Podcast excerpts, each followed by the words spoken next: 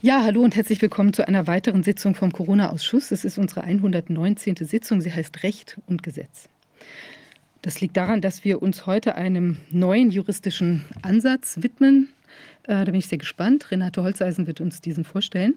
Und außerdem setzen wir uns mit dem Nürnberger Kodex auseinander. Der hat ja gerade in Nürnberg seinen 75. Geburtstag gefeiert. Heute ist ein besonderer Tag.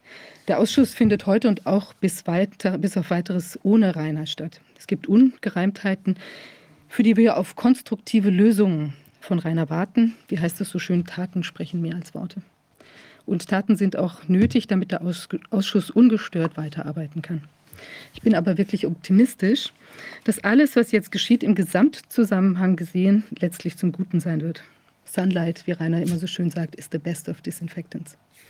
Eins ist ganz klar, wir werden uns unserer satzungsgemäßen Ziele der Aufklärung und der Aufarbeitung in Sachen Gefährlichkeit des Virus und Folgen der Maßnahmen mit ungebremster gleicher Intensität widmen. Ja, in diesem Sinne ähm, würde ich auch sagen, ich begrüße erstmal Wolfgang Wodak. Er ist ja quasi ähm, fühlt sich für manche immer an wie ein Teil des Ausschusses. Er ist tatsächlich nicht Teil des Ausschusses, sondern ein ganz enger Begleiter und Berater. Wir hatten ihn schon vielfach bei uns ähm, und er hat uns immer auch mit medizinischer Expertise aus allen möglichen, ähm, tja, wie will man sagen, äh, Fragestellungen herausgeholfen, wenn wir vielleicht nicht mehr weiter wussten, weil wir sind ja keine Mediziner, äh, sondern eben nur fragende Rechtsanwälte. Wolfgang, schön, dass du da bist. Ich begrüße jetzt auch gleich mal unseren nächsten Gast, äh, Dr. Dr. Renate Holzeisen. Sie ist eine, auch ein häufiger Gast im Ausschuss. Sie ist Rechtsanwältin und Volkswirtin, so wie ich. Und sie ist aber zusätzlich, wenn, das, wenn ich das richtig erinnere, auch noch äh, Wirtschaftsprüferin. Renate, bist du da? Ja, ich bin da. Hallo, alle beisammen. Könnt ihr mich gut hören? Ja, sehr, wir hören dich und sehen dich sehr gut. Ja, du hast, du hast was Neues mitgebracht. Also du bist hier sehr aktiv, ähm, hast schon äh, also in vielfältiger Hinsicht äh, dich ähm, auseinandergesetzt mit der ganzen Problematik. Also du führst ja eine ganze Reihe Klagen in Italien, auch wegen den, der Impfpflicht, die da ja abstruserweise besteht. Auch für Leute über 50 ist ja im Moment die Ansage, dass die sich äh, impfen lassen sollen. Und ähm, dann hast du, warst du ja auch schon bei der EMA aktiv mit einer äh, tja, ähm, nicht Zulassungs, äh, quasi einer, einer Rückruf.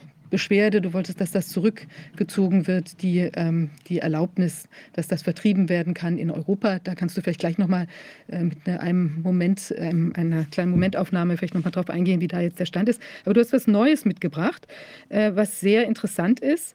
Ähm, und diese Angelegenheit hast du betrieben, äh, sowohl als Vorstandsmitglied von CHD Europe, was du ja seit kurzer Zeit bist. Herzlichen Glückwunsch. Und du bist auch als, äh, in deiner Eigenschaft eben als italienische Staatsbürgerin, die als über 50-Jährige von der italienischen Impfpflicht betroffen ist, tätig geworden. Vielleicht kannst du uns erzählen, was sich da abspielt bei dir. Ja, also wie ich schon äh, mehrmals betont habe, sind wir hier in Italien besonders arg von diesen autoritären, unseren Körper direkt betroffenen Maßnahmen äh, eben ähm, durch diese Maßnahmen gegeißelt. Und äh, äh, deshalb laufen bei uns ganz besonders viele ähm, Rechtsverfahren. Es gibt einige äh, sehr gute Urteile. Es gibt aber immer noch eine Unmenge von äh, absolut nicht nachvollziehbaren Abweisungen der gut begründeten Klagen äh, der Kollegen. Äh, deshalb äh, ist es immer wichtig, auch die Sache an der Wurzel zu packen. Ich hatte das ja ganz sofort schon nach der Zulassung dieser experimentellen auf Gentechnik beru äh, beruhten äh, eben Covid-19-Injektionen, sogenannten Covid-19-Impfstoffe mit einer Nichtigkeitsklage vor dem Europäischen Gericht erster Instanz versucht. Ich hatte Klagen eingebracht im Auftrage von Mitgliedern des italienischen Gesundheitspersonals, weil wir sofort mit 1. April 2021 in Italien bereits eine Covid-19-Impfpflicht für äh, das im Gesundheitswesen tätige Personal hatten und hier äh, jetzt schon seit langem ein enormer Druck auf äh, diesem Personal besteht. Es sind Tausende von Ärzte Krankenpflegern und so weiter äh, immer wieder von ihrer Berufsausführung ohne Gehaltsanspruch suspendiert. So, ähm, nachdem äh, trotz der enormen äh, Nebenwirkungen, die ja nicht mehr äh, zu vertuschen sind, äh, nicht mehr eben zu verstecken sind, äh, diese äh, Substanzen skandalöserweise nach wie vor nicht nur auf dem Markt angeboten werden, sondern eben äh, teilweise auch äh, obligatorisch, äh, spezifisch in Italien, ähm, dem, den Bürgern auch oktroyiert werden. In Italien gab es bei uns auch die Covid-19-Impfpflicht für über 50-Jährige bis, äh, bis äh, praktisch Ende Juni.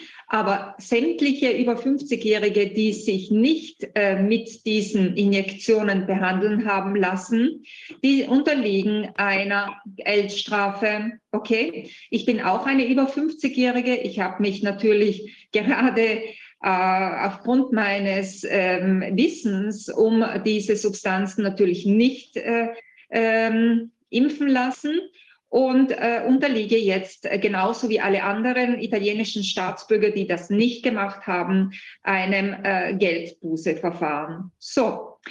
Also, äh, wie, ja. wie, hoch ist denn die Geldbuße, die da im Raum steht? Die, die ist nicht so hoch bei uns, es sind 100 Euro, aber hier geht es äh, darum, dass wenn wir das so, äh, ich meine, abgesehen davon, dass es für Menschen, die äh, jetzt nur einen normalen Lohn haben und in Anbetracht der äh, stetig steigenden ähm, äh, Lebenshaltungskosten, speziell in Italien, und man denke jetzt allein an Energiekosten, ja, da spielen 100 Euro für Familien, aber auch für alleinstehende Personen, die wirklich nur von ihrem vom Hand in die Mund äh, äh, in den Mund leben, auch eine große Rolle. Abgesehen vom Betrag, abgesehen vom Betrag, ist es aber, hat es natürlich eine äh, grundsätzliche Bedeutung, wenn wir das akzeptieren, wenn wir einfach diese Strafe bezahlen, äh, dann akzeptieren wir ja äh, schon den ersten wesentlichen Schritt,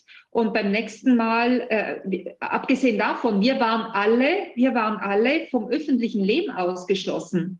Also ich zum Beispiel, wie eben viele andere, wir konnten wir konnten nicht in, äh, den öffentlichen Transport benutzen.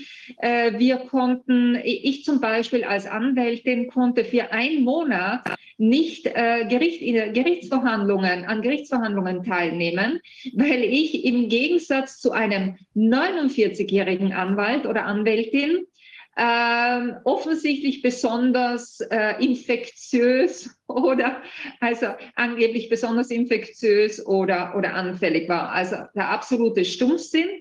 Äh, das ist wiederum ein Beispiel dafür, äh, äh, was diese die Menschenrechte verachtenden Marionetten, die diese Regime darstellen, an Unsinn, aber auch an großem Leid verzapfen. Denn viele ähm, äh, Mitarbeiter wurden tatsächlich, also äh, die über 50 äh, waren und sich nicht mit diesen Substanzen behandeln haben lassen, wurden tatsächlich von ihren Arbeitgebern ohne Gehalt nach Hause geschickt, von der Arbeit suspendiert, äh, nur weil es eben dieses ähm, äh, diktatorisch handelnde Regime äh, so verlangt hatte. Und das ist natürlich etwas, was äh, unglaublich ist. Also das sind, das sind längst schon sämtliche roten Linien überschritten worden.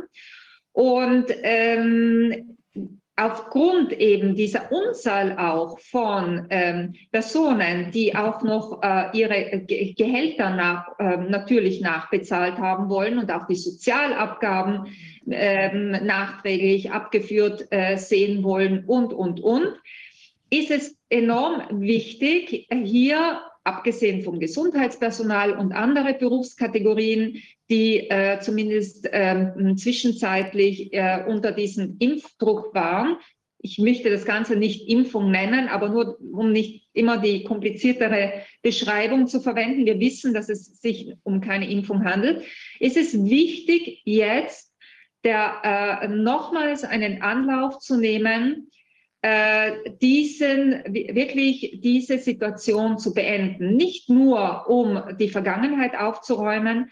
Wir wissen, wenn wir diese, äh, diesen Druck auf die Bevölkerung, sich mit diesen mRNA-Substanzen äh, äh, behandeln zu lassen, nicht endlich äh, eben stoppen können, dann werden wir zumindest in Italien, äh, sehen wir das voraus, einen, einen sehr harten Herbst und Winter haben. Und vor allem äh, wissen wir ja auch, dass äh, die äh, neue Generation an Impfstoffen, die man an den Menschen eben ähm, äh, ja, den man den Menschen verabreichen will, ja in erster Linie aus solchen Substanzen bestehen sollen. Das ist ja in deren Plänen.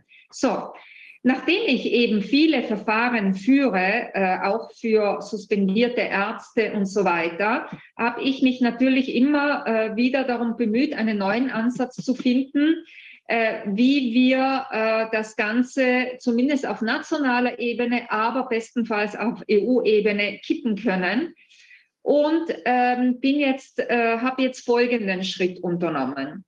Und zwar spezifisch was diese beiden mRNA-Substanzen anbelangt, Comirnaty von Pfizer BioNTech und Spikeworks von Moderna, das sind ja die zwei am häufigsten den Menschen in den Oberarm äh, injizierten Substanzen in ganz Europa, aber auf jeden Fall auch bei uns in Italien, ähm, ist Folgendes zu sagen in Anbetracht äh, dessen, dass es sich eben um äh, letzt, also letztendlich äh, mit diesen Substanzen um eine Nukleinsäure handelt, die injiziert wird und die dann in der, in der menschlichen Zelle, eine sogenannte im Rahmen einer Zellexpression, äh, die Produktion dieses äh, Spike-Proteins eben äh, verursacht ist das, sind das Substanzen, die in der Sache, ja, also substanziell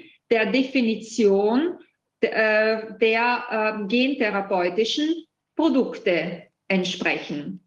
Also wir äh, wissen ja schon lange, dass es de facto keine Impfungen sind, dass hier ein sogenanntes Misslabeling, das heißt ein, ein, eine falsche, eine, eine, eine falsche formalrechtliche Definition gewählt wurde, äh, um ganz offensichtlich, um die weitaus strengeren Voraussetzungen für, den, in, für die Inverkehrsbringung von ähm, sogenannten Neu, äh, Arzneimitteln für neuartige Therapien, unter die eben die gentherapeutischen äh, Produkte fallen, zu umgehen. Also das ist einmal ein Fakt, das, äh, das äh, ist natürlich, äh, wird auch entsprechend ausgeführt, aber ähm, abgesehen von, diesen, von dieser falschen Definition dieser, dieser Substanzen, die keine in, äh, Impfstoffe sind, wir sehen das ja auch tagtäglich, die damit behandelten Personen sind nach wie vor infektiös, und ähm, die Studien äh, zeigen eigentlich, dass sie besonders anfällig sind dann für weitere Infektionen. Abgesehen davon ist aber die europäische Gesetzgebung so äh, derart gestaltet, dass unabhängig von der formalrechtlichen Definition solcher Substanzen der EU-Gesetzgeber vorgesehen hat, dass auf jeden Fall vor Inverkehrsbringung und vor allem vor der Massenanwendung auf gesunde Menschen und diese Stoffe werden ja auf die gesamte Bevölkerung zur Anwendung gebracht, bis hin zu unseren Kleinsten. Wir dürfen nicht vergessen, die werden sogar auf Kinder zur Anwendung gebracht. Zwingenderweise drei ähm, Studien erfolgreich äh, durchgeführt werden müssen. Und zwar die Studie zur Gentoxizität, die Studie zur Kanzerogenität und die Studie zur Mutagenität. Das allein schon deshalb, weil es sich um sogenannte neue Arzneimittel handelt.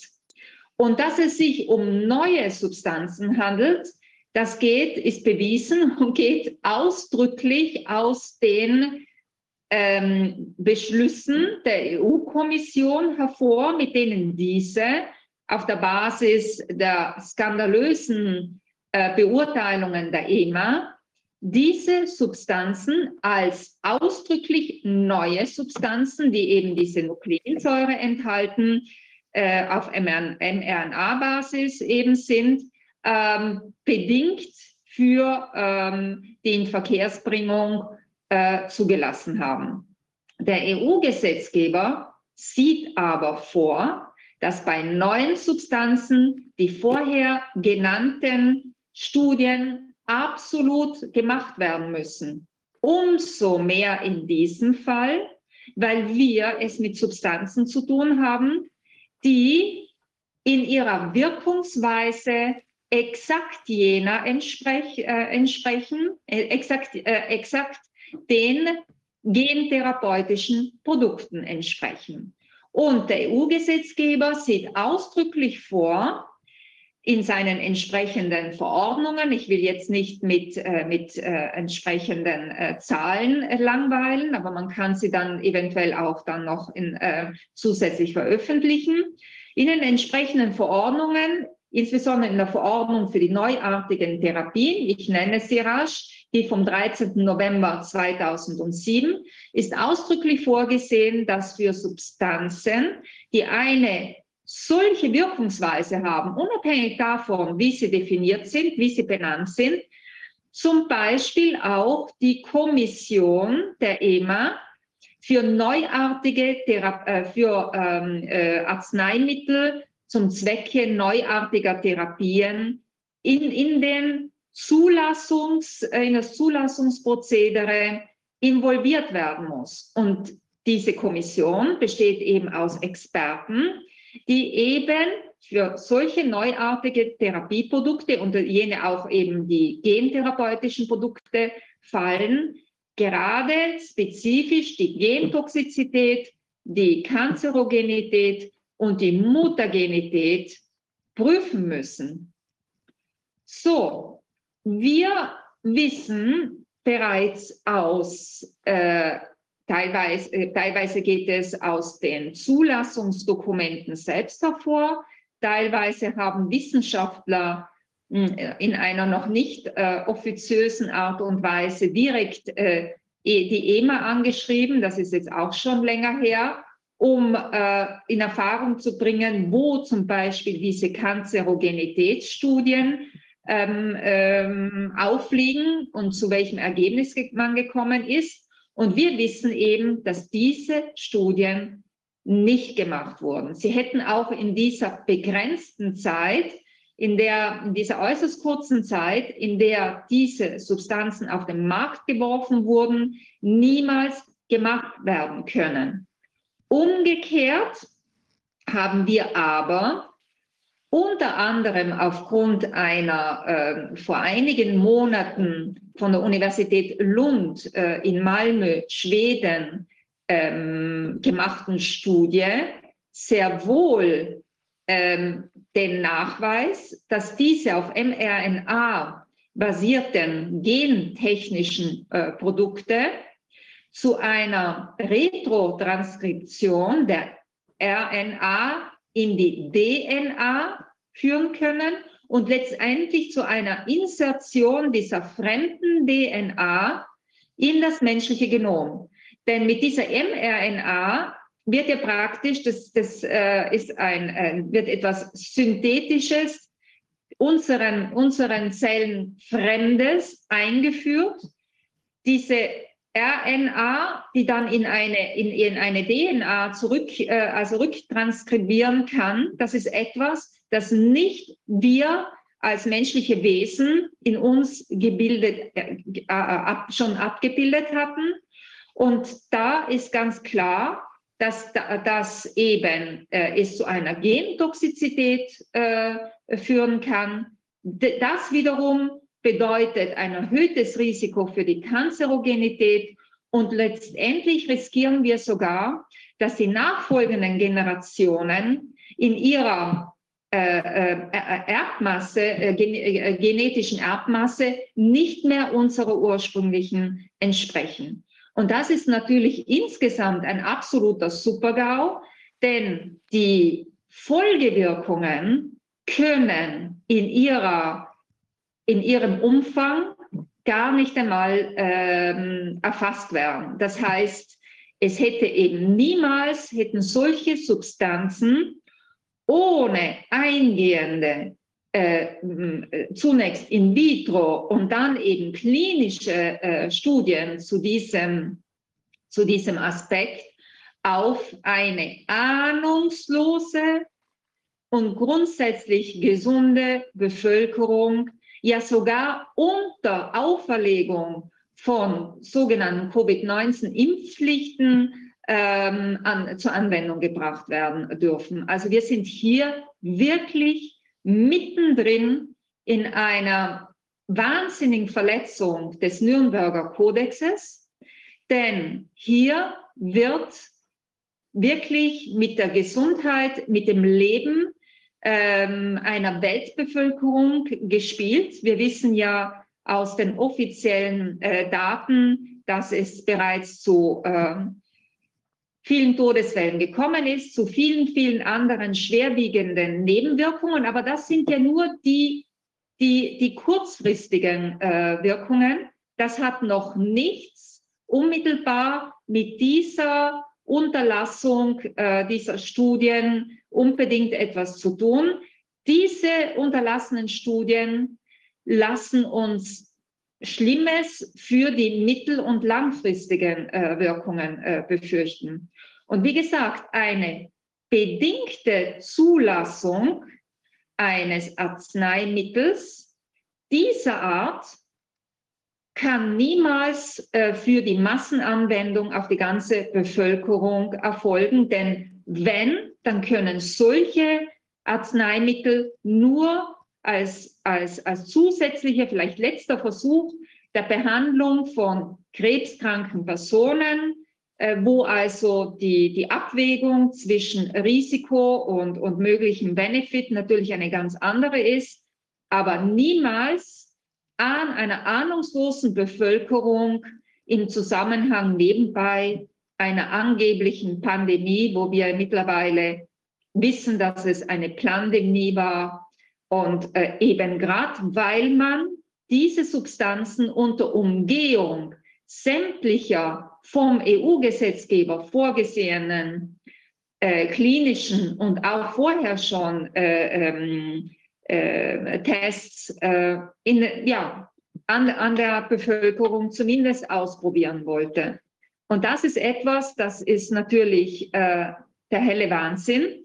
Und ich habe jetzt Folgendes gemacht. Ich habe in einem äh, in meiner Eigenschaft als Mitglied des Vorstandes von CHD, also von Children's Health Defense Europe und als italienische über 50-jährige Staatsbürgerin, die eben dieser Covid-19-Impfpflicht äh, direkt unterliegt, einen Antrag auf Offenlegung äh, der Dokumente im Zusammenhang mit der vom EU-Gesetzgeber vorgesehenen unabdingbaren Prüfung eben der Gentoxizität, der Kanzerogenität und der Muttergenität ähm, an die ähm, äh, EU-Kommission in der Person von Ursula von der Leyen und der ähm, theoretisch zumindest für unsere Gesundheit zuständige Kommissarin, als auch an die diversen Verantwortlichen der EMA mit ihren äh, sämtlichen äh, zu, äh, zuständigen Kommissionen gesandt und darüber hinaus auch noch an die italienischen äh, Behörden, die für die öffentliche Gesundheit äh, zuständig sind, äh, eben äh, denen ähm, zugestellt, also italienisches Gesundheitsministerium, unsere oberste Gesundheitsbehörde, äh, das Istituto Superiore della Sanità und unserer nationalen ähm, äh, Arzneimittelbehörde. Die italienischen Behörden hatten einen Termin von 30 Tagen auf, meinen, auf meine Aufforderung zur Offenlegung dieser Dokumentation zu antworten. Ich möchte hier eine Klammer aufmachen.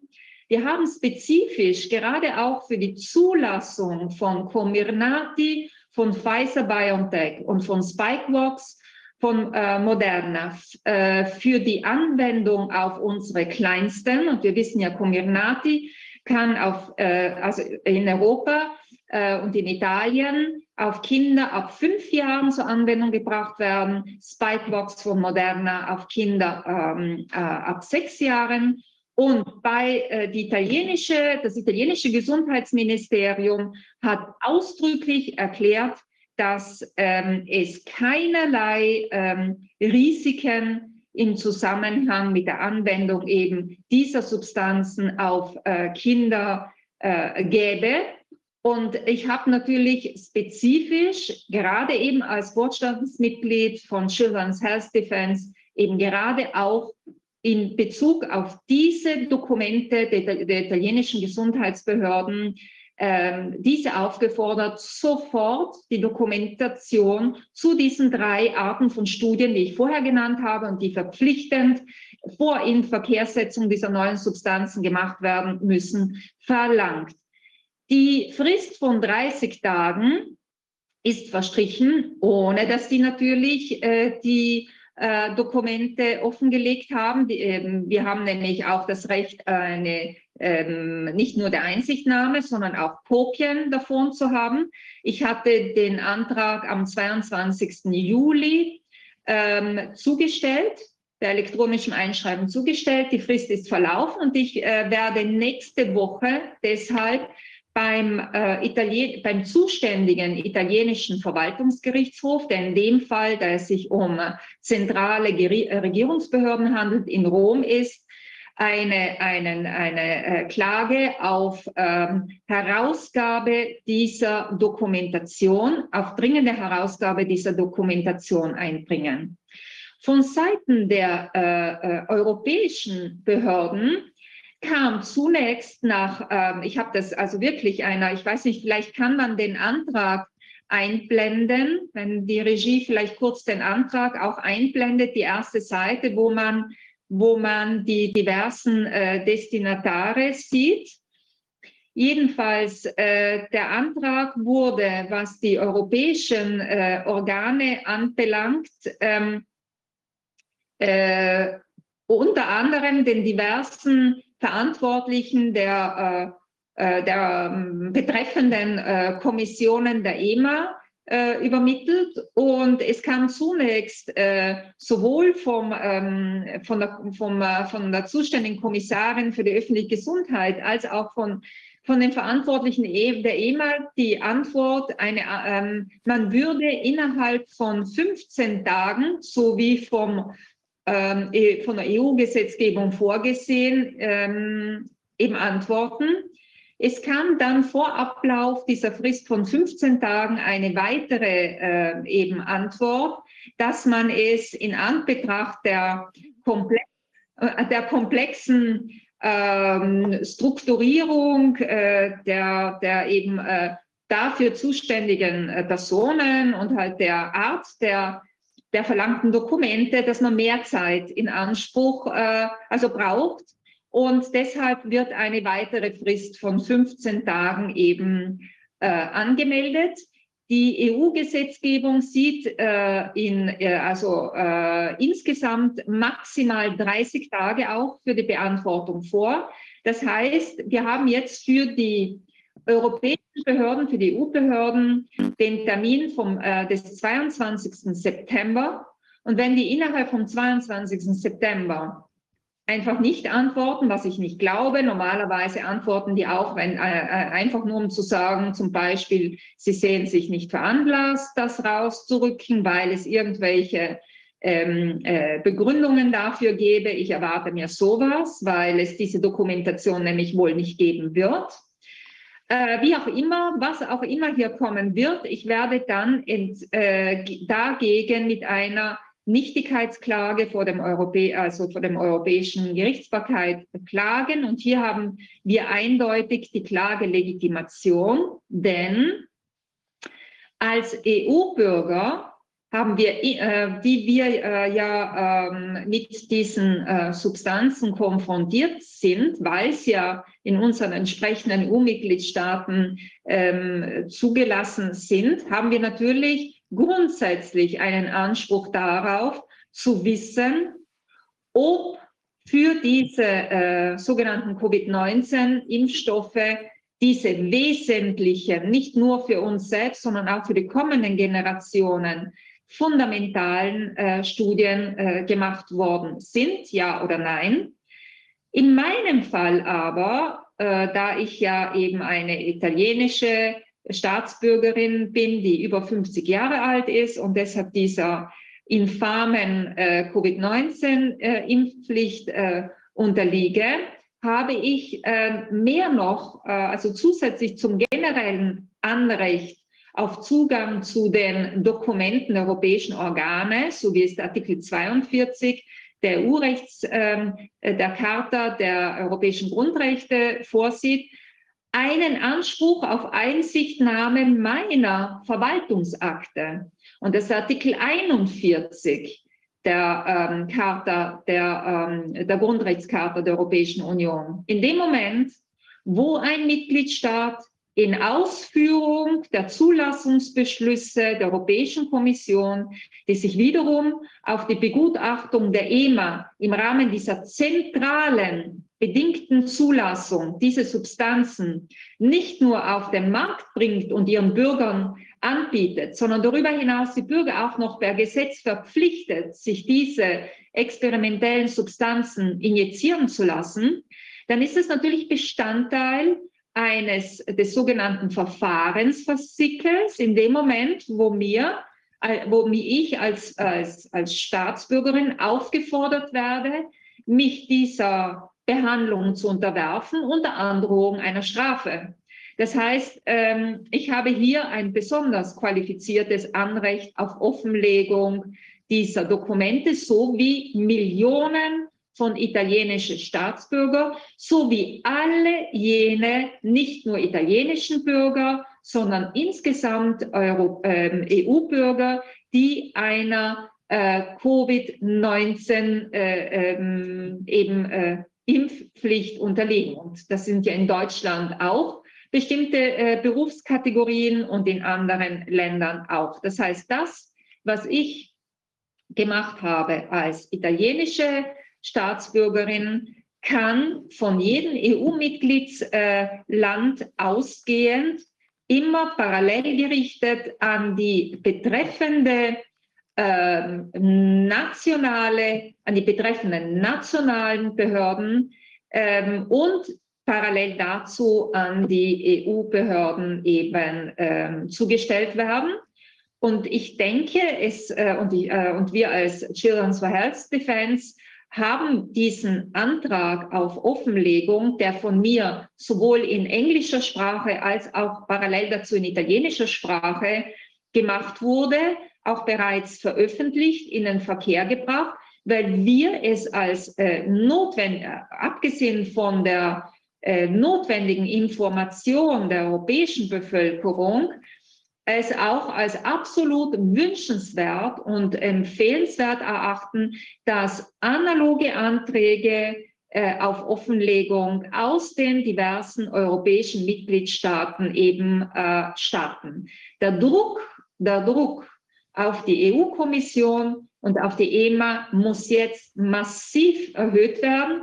Auch deshalb, weil wir ja wissen, dass die EMA bereits grünes Licht gegeben hat für die Zulassung der an die äh, angeblich an diese äh, Omikron-Variante angepassten Booster ohne jeglichen zusätzlichen Studien. Das ist ein das ist schon abges also es ist in sich schon ein Riesenskandal. Und es ist umso ein größerer Skandal, wissend, dass diese fundamentalen Studien fehlen. Das heißt, ich kann meine Kollegen, insbesondere meine Rechtsanwaltskollegen in allen übrigen EU-Mitgliedstaaten nur einladen, analoge Anträge im, im äh, Namen und für Rechnung von ähm, ähm, ähm, eben entsprechenden Bürgern einzureichen, die einer, nach, die einer nachweislichen Covid-19-Impfpflicht äh, unterliegen. Denn damit haben sie ein besonders qualifiziertes Anrecht auf Offenlegung und wir sollten diesen, diesen Verteidigungsangriff, denn es ist ein Verteidigungsangriff, jetzt massiv aus ganz Europa starten. Ähm, es ist also, äh, wir werden auch als Children's Health Defense laufend über die, die, die weitere Entwicklung äh, informieren. Äh, wie gesagt, nächste Woche startet, äh, wird, wird äh, meine, meine äh, Klage, mein Rekurs vor dem ähm, Verwaltungsgerichtshof in Rom gegen die Nichtherausgabe dieser wesentlichen Dokumente mh, von Seiten der italienischen zuständigen Behörden eingereicht. Und nach Ablauf des Termins der, vom 22. September werde ich dann so rasch wie möglich die Nichtigkeitsklage gegen die äh, zu erwartende Nichtherausgabe der Dokumentation beim Europä bei der Europäischen Gerichts ähm, ähm, eben äh, beim den Europäischen Gericht einreichen. Ähm, soweit äh, zu diesem Sachverhalt.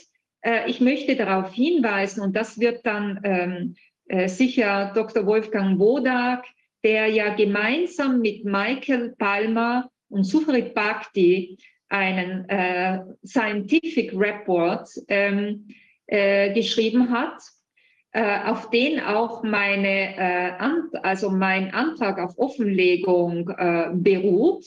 Die drei haben äh, praktisch das zusammengefasst in diesem Scientific Report, was man schon seit Jahrzehnten beispielsweise in Bezug auf das Risiko der, der, der Retrotranskription von RNA in DNA weiß. Also das, äh, das entspricht wie eben dem aus, aus wissenschaftlicher Literatur seit den, wenn ich mich jetzt erinnere, 1970er Jahren schon hervorgeht. Ja, also das weiß man seit vielen Jahrzehnten, dass dieses Risiko konkret besteht.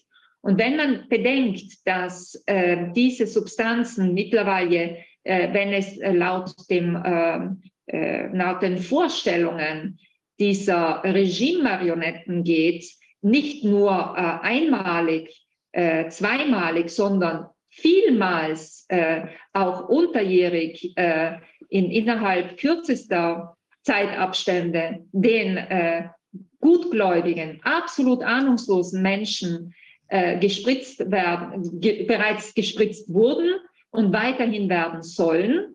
Und zwar nicht nur in Bezug auf diese Covid-19-Geschichte, äh, die irgendwann wirklich ausgereizt sein wird, nehme ich an. Aber wie wir wissen, wer, wer, sind, werden ja jetzt schon diese Kombi sogenannten Impfstoffe, Grippe, Covid-19 angeboten. Und es sind ja weitere solche, solcher experimentellen gentechnischen Substanzen gegen alle möglichen äh, bereits in deren Schubladen befindlichen Viren äh, geplant, ja, äh, dann, dann ist es natürlich der absolute Wahnsinn, äh, was hier passiert. Und deshalb, und deshalb ist wirklich jetzt äh, dringend ein massives, konzertiertes Handeln auf europäischer Ebene äh, notwendig. Und äh, noch etwas, das, was wir hier machen, hat natürlich nicht nur Relevanz für die EU im engeren Sinne. Ich habe auch meine Kollegen in der Schweiz, wie den hochgeschätzten Rechtsanwalt Philipp Kruse und es sind Kollegen im United Kingdom, die es entsprechend äh, ihrer äh, spezifischen nationalen Gesetzgebung natürlich auch äh, verfolgen, diese Angelegenheit. Aber das hat natürlich über Europa hinaus Bedeutung, denn die nicht äh, gemachten wesentlichen Studien zur Gentoxizität, Kanzerogenität und Mutagenität ist natürlich etwas, was auch die USA Kanada, Australien und die ganze Welt betrifft, wo diese äh, höchst gefährlichen experimentellen äh, Substanzen gespritzt werden. Aber wir in Europa, weil wir ganz besonders auch dieser, äh, dieser mh, hm, ja, ich wiederhole es nochmals, den Nürnberger Kodex eindeutig verletzenden äh, Gesetzgebung unterliegen. Äh, wir sind jetzt gefordert, hier absolut die Handbremse zu ziehen. Also Renate, ich finde es ganz toll. Es ist ein fantastischer Ansatz. Du bist ja Europarechtlerin und insofern äh, kennst du dich natürlich mit dieser Materie auch besonders gut aus. Also ich finde, dass ähm, mir, mich juckt es in den Fingern. Ich denke, ich werde das Wochenende damit verbringen, eine solche äh, Thematik auch einzureichen. Ich, äh, fantastisch. Ähm, weil also äh, was immer passiert, wir treiben sie einfach immer mehr in die Enge. Und es wird eben immer offensichtlicher, dass da äh, wirklich massive Vorsichtsmaßnahmen äh, außer Acht gelassen worden sind. Und man muss ja dazu sagen, anders als in Amerika gilt ja in Deutschland ganz besonders das Prinzip äh, der Vorsicht beim Inverkehrbringen von Produkten. Deshalb haben wir zum Beispiel auch geringere Schadensersatzansprüche, als sie in Amerika haben. Da darf man schneller so etwas in den Verkehr bringen, aber dann muss man auch damit rechnen, dass man eben, wenn was schief läuft, ähm, eben mit ganz, ganz hohen Schadensersatzforderungen zu rechnen hat. Und bei uns ist es so, äh, da wird eben theoretisch von Behördenseite viel massiver geprüft. Und dann gibt es eben auch nicht so viel was man dann, wenn einem dann ein Bein abfällt oder irgendwie sonst etwas Dramatisches passiert, was man dann bekommen kann. Aber hier haben wir ja aktuell die Konstellation, dass eben Dinge in den munter in den Verkehr gebracht werden, so wie es einem gerade gefällt. Und noch dazu bekommt man ja quasi gar keinen Schadensersatz an, oder, oder jedenfalls sehr wenig. Ähm, also das finde ich auf jeden Fall einen, einen extrem wichtigen Ansatz. Etwas, Viviane, möchte ich noch hinzufügen, um die Motivation für meine Rechtsanwaltskollegen, vielleicht auch für solche, die sich bisher noch nicht so sehr hervorgetan haben, äh, öffentlich äh, dagegen anzukämpfen. Aber jetzt äh, ähm, die Masse der Rechtsanwälte, sehe ich voraus, wird sich auf das Ganze dann schmeißen in dem Moment, wo sie Geld damit machen können. Ähm, es ist meistens so, aber es geht darum, in dem Moment, wo die, äh, äh, wo eben äh, da die Produzenten und die Zul äh, nicht nachgewiesen haben, dass diese Substanzen äh, äh, zum Beispiel eben kein besonderes Risiko für die ähm, Kanzerogenität oder eben äh, ähm, be bedeuten. In dem Moment, also wenn Menschen die mit diesen äh, Substanzen behandelt wurden, jetzt an, äh, an ähm, bösartigen Tumoren erkranken. Und wir wissen ja auch leider, dass, der, dass es tatsächlich auffällig viele Turboerkrankungen diesbezüglich gibt. Ja, das ist eine weitere Klammer. Äh, aber ich komme jetzt auf, eine, auf etwas sehr Brisantes Juristisches zu sprechen. Mhm. Da diese vom EU-Gesetzgeber zwingend vor Inverkehrbringung dieser neuen Substanzen vorgeschriebenen Studien eben zum Beispiel zur Kanzerogenität nicht gemacht wurden, können für Menschen, die jetzt nach der äh, Injektion dieser Substanzen an einem bösartigen Tumor erkranken, ähm, Schadenersatzklagen nicht nur gegen die Produzenten, gegenüber der Produzenten, aber auch insbesondere gegenüber den Zulassungsbehörden und deren Verantwortlichen eingebracht werden. Und es besteht die Beweislastumkehr. Denn in dem Moment, wo Produkte, Arzneimittel in Art der Verletzung der urrechtlichen Gesetzgebung zur notwendigen äh, Studien die vor Inverkehrsbringung zu machen gewesen wären, in den Verkehr gebracht wurden und auf die gesamte Bevölkerung bis hin zu den Kindern wiederholt zur Anwendung gebracht werden. Und weiterhin wird gepusht. Weiterhin wird gepusht, sogar mit, mit, mit, mit entsprechenden äh, teilweise eben Covid-19-Impfpflichten. Und solche Impfpflichten wird es für weitere äh, äh, angebliche Viren und, und, und, und was auch immer äh, geben, dann besteht eine eindeutige Beweislastumkehr. Und ich möchte meine Kollegen in ganz Europa, in der EU, dies, dieses mitgeben, weil das hat einen besonderen, eine besondere Relevanz. Und damit sollte sofort begonnen werden bei all jenen Menschen, die jetzt äh, plötzlich Krebserkrankungen haben. Denn dann muss, müssen die Produzenten und vor allem die Verantwortlichen für die öffentliche Gesundheit in den entsprechenden Mitgliedsländern und der EU nachweisen, dass diese spezifische äh, Krebserkrankung nicht von der Injektion äh, einer äh, eben der Covid-19-Impfung ähm, bedingt sein kann. Und das ist aus meiner Sicht ein Ding der Unmöglichkeit, da die die Studien nicht gemacht haben. Und wir können den Druck auf diese kriminelle Bande insbesondere auch dadurch erhöhen, dass wir das Ganze jetzt wirklich in, das Mass, in, in ein, in ein äh, wirtschaftliches Thema rücken.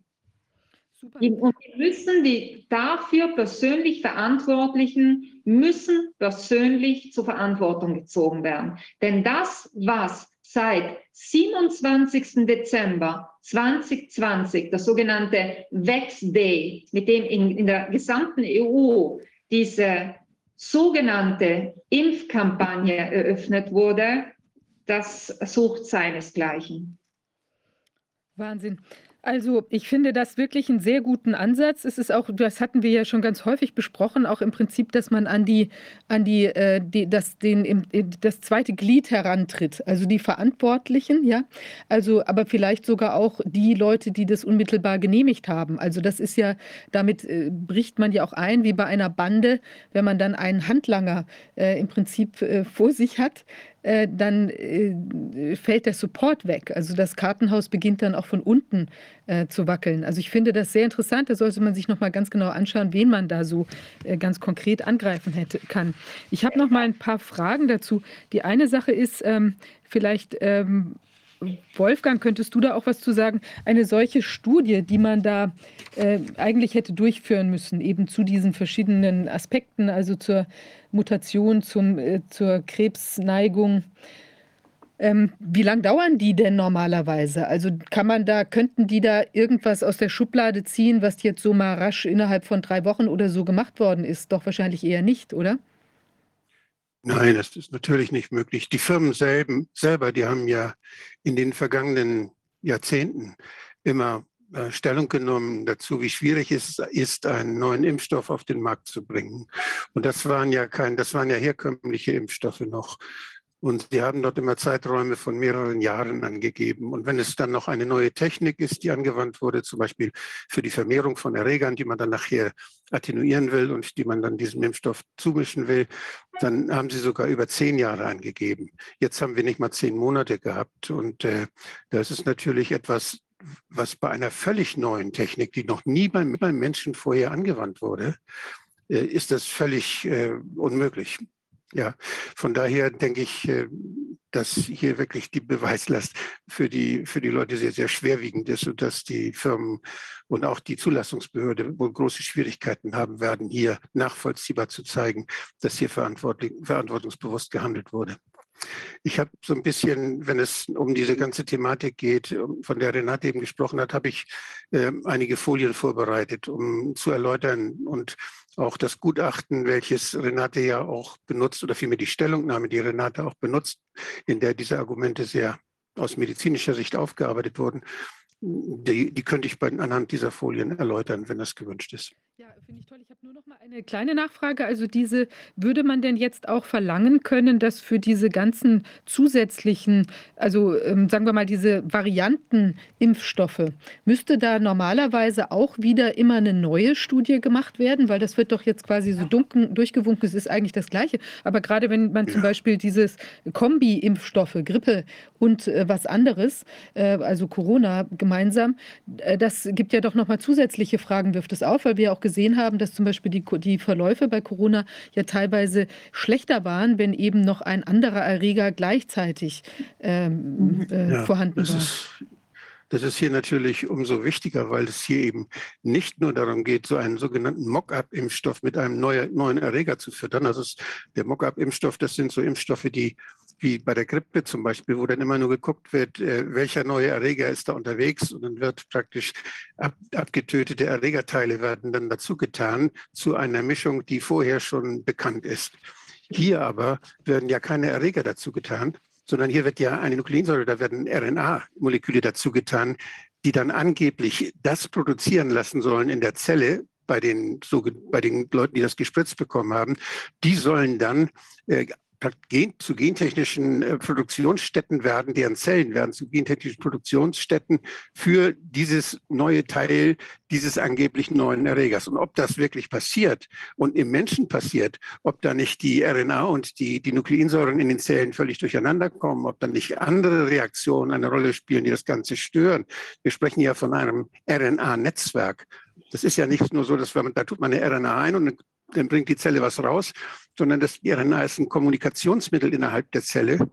Und da gibt es sehr wohl, wenn man da die Kommunikation so durcheinander bringt, indem man da was Neues hineintut, kann es viele Reaktionen geben, die man nicht vorhersehen kann.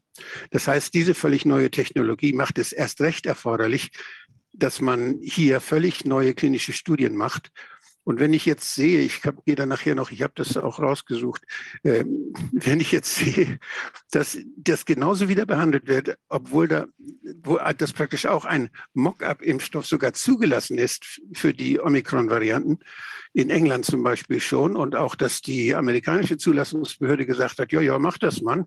Die Zusatzstoffe sind ja die gleichen, da könnt ihr gerne neue RNA dazu tun dann äh, und dann nur Tierversuche gemacht worden sind. Ich habe da echt mit den Ohren geschlackert. Da sind acht, an acht Mäusen hat man gesehen, die, da werden Antikörper produziert. Ja.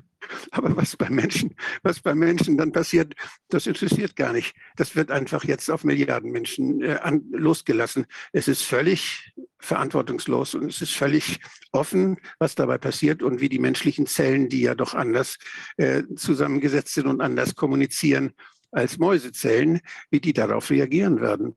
Denn das hat ja auch was mit dem Immungedächtnis zu tun, mit der Immunreaktion. Und das hat mit, äh, mit äh, unterschiedlichen äh, Wegen der Kommunikation innerhalb unseres Körpers zu tun.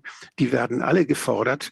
Und ob die genauso reagieren wie bei Mäusen, das müsste man durch klinische Studien dann erstmal sicherstellen.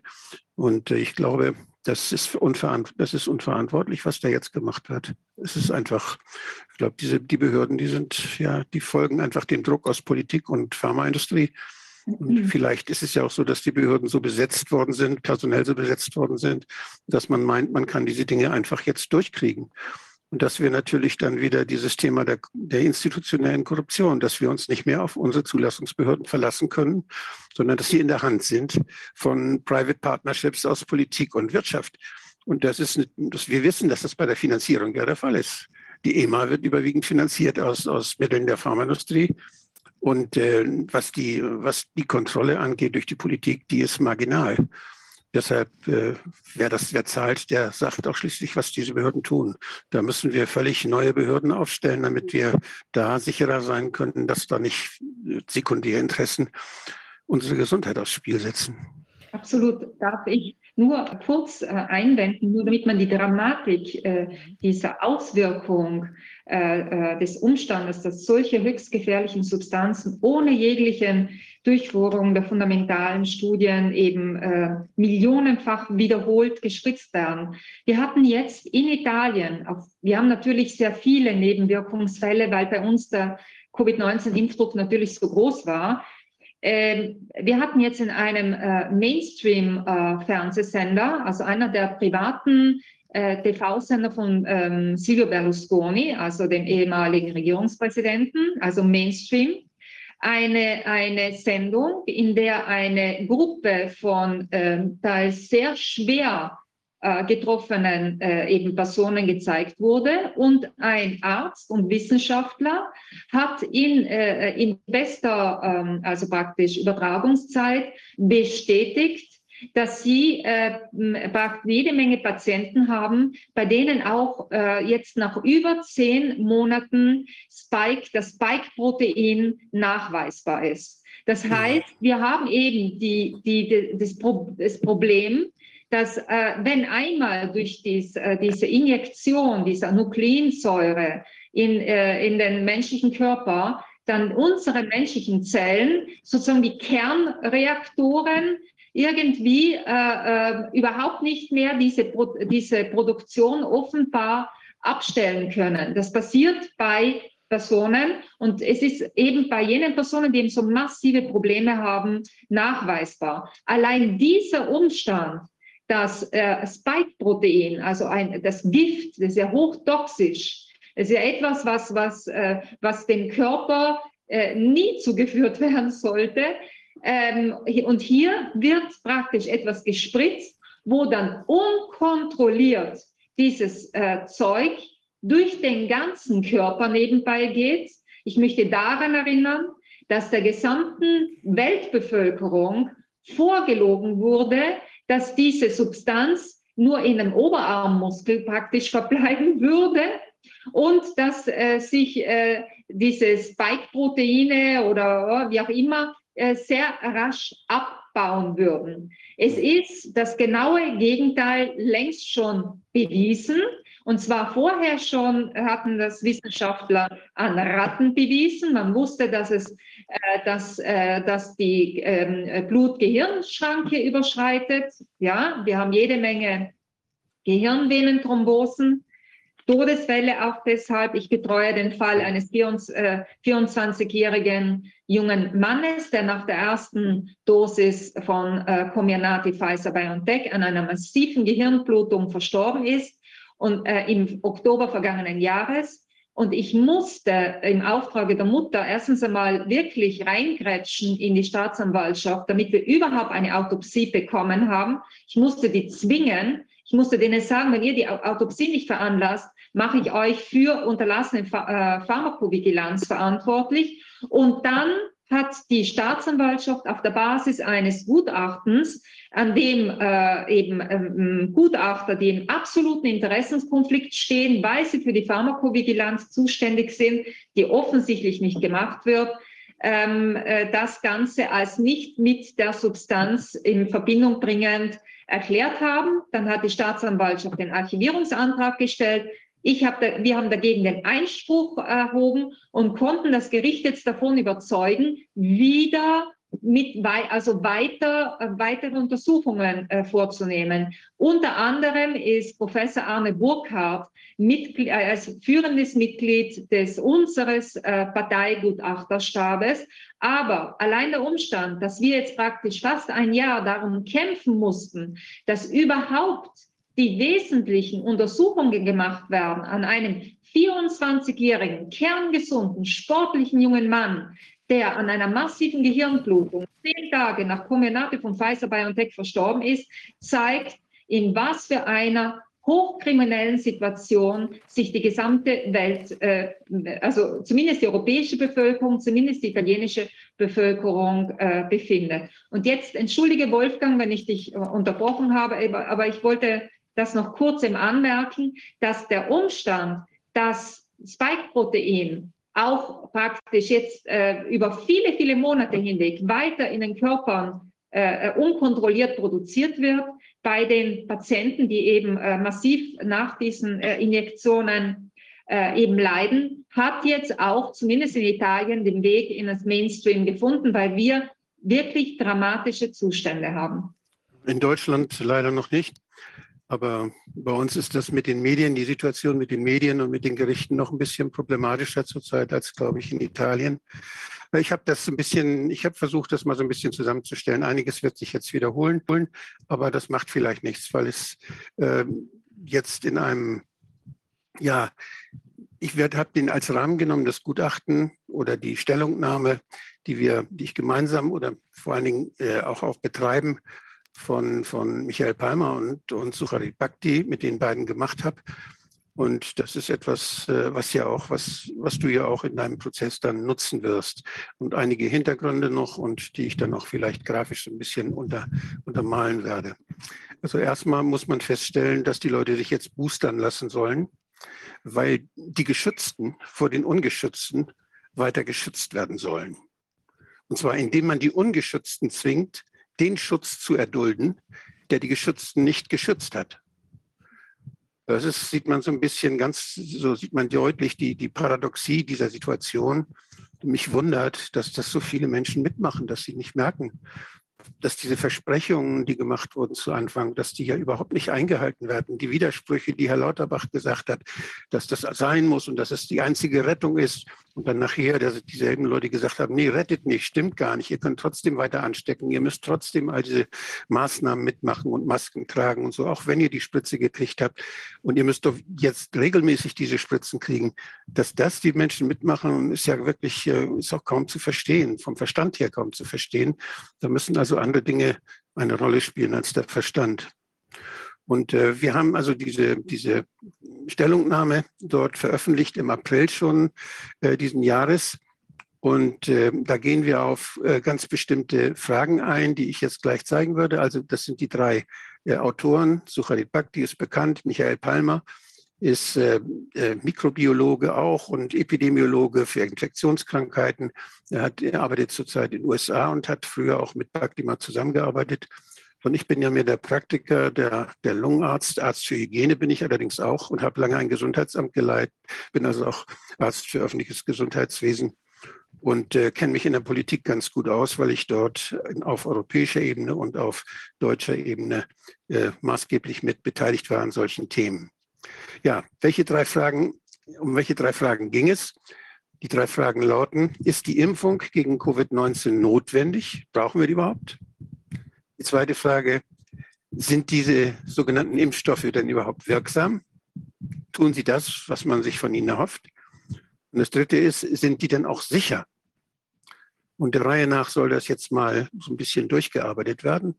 Das eine ist jetzt, äh, dass wir wissen von Kinderärzten, die auch ganz klar der Meinung sind, auch die Verbände der Kinderärzte ganz klar der Meinung sind, dass eben Kinder eigentlich nicht gefährdet sind und dass ganz selten Fälle auftauchen, wo Kinder dann durch Corona-Infektionen und auch durch, durch äh, diese, diese Covid-19, also diese äh, neueren äh, Varianten der Coronaviren, dass sie dadurch schwer krank werden und ins Krankenhaus müssen. So war, das waren 2020 war das schon mal erheben, erhoben worden. Da waren es nur vier Kinder, die dort in, den, in die Klinik mussten deswegen und die dort äh, schwer erkrankt waren. Das sind natürlich bei 15.000 Kindern, 15 Millionen Kindern und Jugendlichen in der Bundesrepublik sind das extrem wenig. Und das ist auch in internationalen Literatur, es ist völlig unstrittig, dass Kinder durch diese Atemwegsviren nur in ganz seltenen Fällen unter ganz bestimmten Umständen manchmal gefährdet sind. Das ist also kein relevantes Thema, wo man jetzt begründen könnte, da muss jetzt unbedingt eine Impfung äh, geschaffen werden. Und äh, außerdem, wenn dann jemand betroffen ist und wenn auch wenn Kinder oder Jugendliche betroffen sind, gibt es dort Alternativen. Es gibt Möglichkeiten, diese Infektionen mit relativ wenig Nebenwirkungen abzuschwächen und äh, die Kinder dann durch diese Probleme durch, äh, durchzulotsen, sie zu begleiten, sodass da nichts Schlimmes passiert. Bei, man weiß auch durch Studien, die aus Asien sind und die aber auch äh, bei Schulkindern vermehrt gemacht worden sind, dass äh, dort durch die engen Kontakte im Kindergarten und das, was das Immunsystem in den ersten Jahren lernt, die berühmten Rotznasen, nicht, was die alles so mitmachen und was sie trainieren, dass dort sehr schnell eine fast durchgehende Immunität bei den Kindern und Jugendlichen entsteht. Und zwar eine Kreuzimmunität, die auch die kommenden Varianten abwehren kann und die nur gelegentliche Auffrischungen braucht. Das sind also ganz natürliche Auseinandersetzungen des Immunsystems mit den Atemwegsviren. Das ja, sind ja nicht nur Coronavirus-Stämme, sondern es sind ja viele andere Viren, bei denen das genauso gut funktioniert. Und äh, dann kommt dazu, dass auch der, diese berühmte Angstmache, dass man den Kindern schlechtes Gewissen machte, wenn ihr dann irgendwas habt, wenn ihr eine Schnupfnase habt, dann sollt ihr nicht zu Oma gehen, weil ihr dann die, die Oma im Heim da eventuell anstecken könnt. Das wissen wir natürlich. Wenn da einer eine Grippe hat, wenn einer eine Influenza hat, dann soll er nicht zu Oma gehen. Nicht, das ist klar. Dann kann man die Kinder davon abhalten, kann man sagen, nein, das sollt ihr nicht. Aber auch das ist kein Grund, jetzt die Kinder zu impfen äh, mit einer oder mit einer gar mit einem experimentellen Stoff jetzt zu spritzen. Also das, das sind normale hygienische Vernunftregelungen. Übrigens, äh, äh, wir wissen, dass diese, dass diese Viren, die Atemwegsviren, dass die eben nicht nur im Winter kommen, sondern dass sie das ganze Jahr über da sind. Denn wir haben ja auch das ganze Jahr über Winter auf dieser Welt. Wenn er bei uns nicht ist, dann ist er in Australien. Und dann ist wird man da krank. Und äh, deshalb äh, kann es auch sein, dass Menschen, das sind ja Millionen Menschen, die um die Welt fliegen, jedes Jahr, jeden Tag sogar, sodass natürlich die Viren mitfliegen und dass natürlich die Viren überall in, und in jeder Region dieser Welt immer präsent sind. Nur wir erkranken eben erst nur in den kalten Wintermonaten. Da gibt es ja mehrere Gründe für, über die ich schon mehrfach auch gesprochen habe. Ja, die äh, Fragen sind also jetzt folgende. Das ist erstmal die, die Frage, der, dass bei Jugendlichen eben diese, diese Spritzen nicht nötig sind. Das habe ich eben jetzt genannt, da habe ich diese vier Gründe genannt. Aber jetzt ist die zweite Geschichte, sind die Impfstoffe denn, die sogenannten Impfstoffe wirksam? Und da ist es so, dass das, dass das irreführend ist, dass die Zahlen und Daten dort irreführend sind, denn die Zahlen beziehen sich auf die relative und nicht auf die absolute Wirksamkeit. Ich zeige das gleich noch, die bei weniger als ein Prozent liegt. Die absolute Wirksamkeit, also wie viel Prozent der Gespritzten werden jetzt zusätzlich geschützt durch diese, durch die Spritze, das ist weniger als ein Prozent. Und äh, das Zweite ist, die sind auch fadensteinig weil das, was, wovor man geschützt wird, das sind ja Endpunkte der Studienendpunkte. Da hat man bedeutungslose Bewertungsendpunkte genommen. Man hat den positiven PCR-Test genommen und unspezifische äh, Grippesymptome und hat die gezählt. Das sind natürlich Endpunkte, die sind äh, problematisch, weil es hier ja um äh, Coronaviren ging, spezifische und auch spezifische äh, Maßnahmen zur Prävention von Corona-Infektionen. Und dann hat man natürlich, äh, weiß man, dass das längst überholt ist, genau wie bei der Grippeimpfung, muss man ja dauernd immer, muss man immer wieder hinterher dann neue, äh, neue Substanzen zusammenmixen, die man dann verkaufen will. Und wenn man die Studien gemacht hat denn, und das Ganze dann unter die Bevölkerung verteilt, dann ist es schon nicht mehr das, was man eigentlich braucht, weil die Viren viel schneller mutieren und sich viel schneller anpassen, als solche, solche Stoffe überhaupt hergestellt und verteilt werden können. Und dann gibt es noch eben ganz, ganze Menge von, ja, man kann das durch betrügerischen Aktivitäten nennen oder irreführenden Aktivitäten, die uns das Ganze verkauft haben. Die, die ganze Zeit so ein bisschen so ein Rascheln oder so? Kann das sein, dass das Mikro etwas. Nee, das ist der, das ist der Ventilator wahrscheinlich, denn es ist hier so heiß. Und ah, okay, dann mache ich, den mal ein bisschen, mach ich den mal ein bisschen weg. Okay. Dann äh, hier dieses Bild, das ist äh, bekannt, das haben wir auch schon häufiger gesehen. Das zeigt aber nochmal, das ist ganz wichtig, dass man das immer wieder sagt. Das sind hier die Studien, die zur Zulassung geführt haben. Und da sind, die, da sind zwei Gruppen gebildet worden. Eine Gruppe, die dann den, diesen neuen Stoff gekriegt hat und eine Kontrollgruppe, die ihn nicht gekriegt hat. Und dann hat man gezählt, wie viele Leute kriegen denn Symptome und äh, wie viele Leute haben also einen positiven PCR-Test und haben gleichzeitig Symptome. Und da hat man bei dieser einen Studie, es sieht hier unten ganz wenige, die hier oben haben alle nichts gekriegt, bei beiden. In beiden Gruppen haben die alle nichts gekriegt. Aber hier sind äh, insgesamt 169 äh, solche Fälle aufgetreten, gezählt worden. Und bei der anderen Gruppe, bei der Kontroll, äh, bei der, bei der, äh, bei der gespritzten Gruppe, so, da waren es weniger, da waren es neun.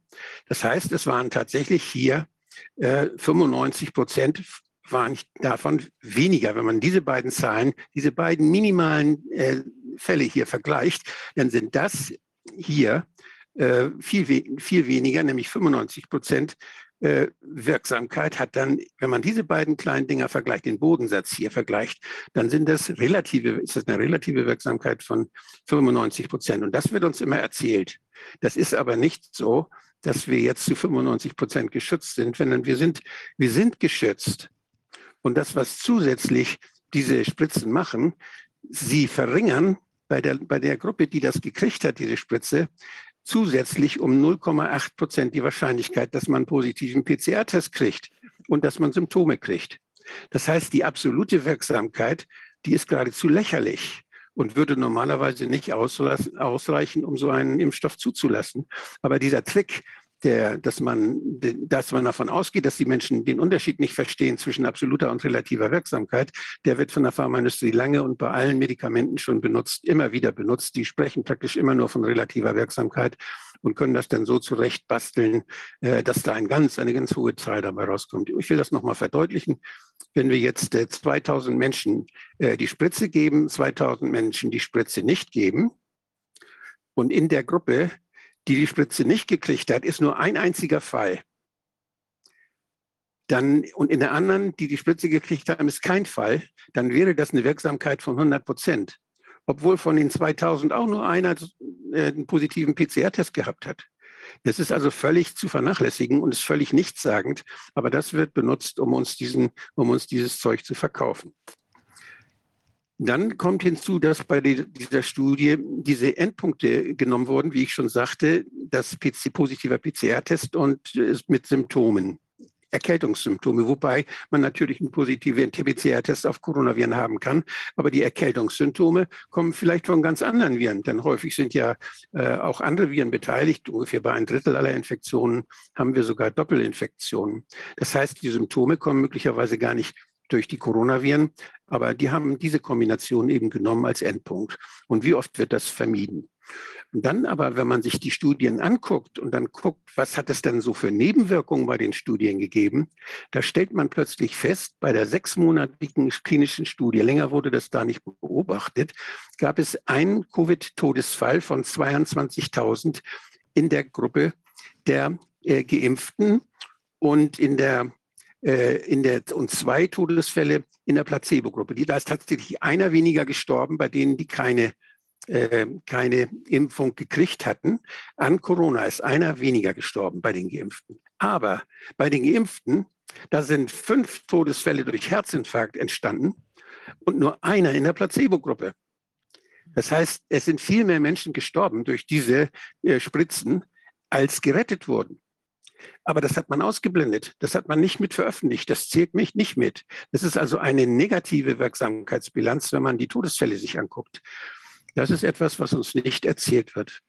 Das Dritte ist dann diese Tatsache, dass man dort einen sogenannten Impfstoff produziert für etwas oder gegen etwas, was schon längst nicht mehr da ist.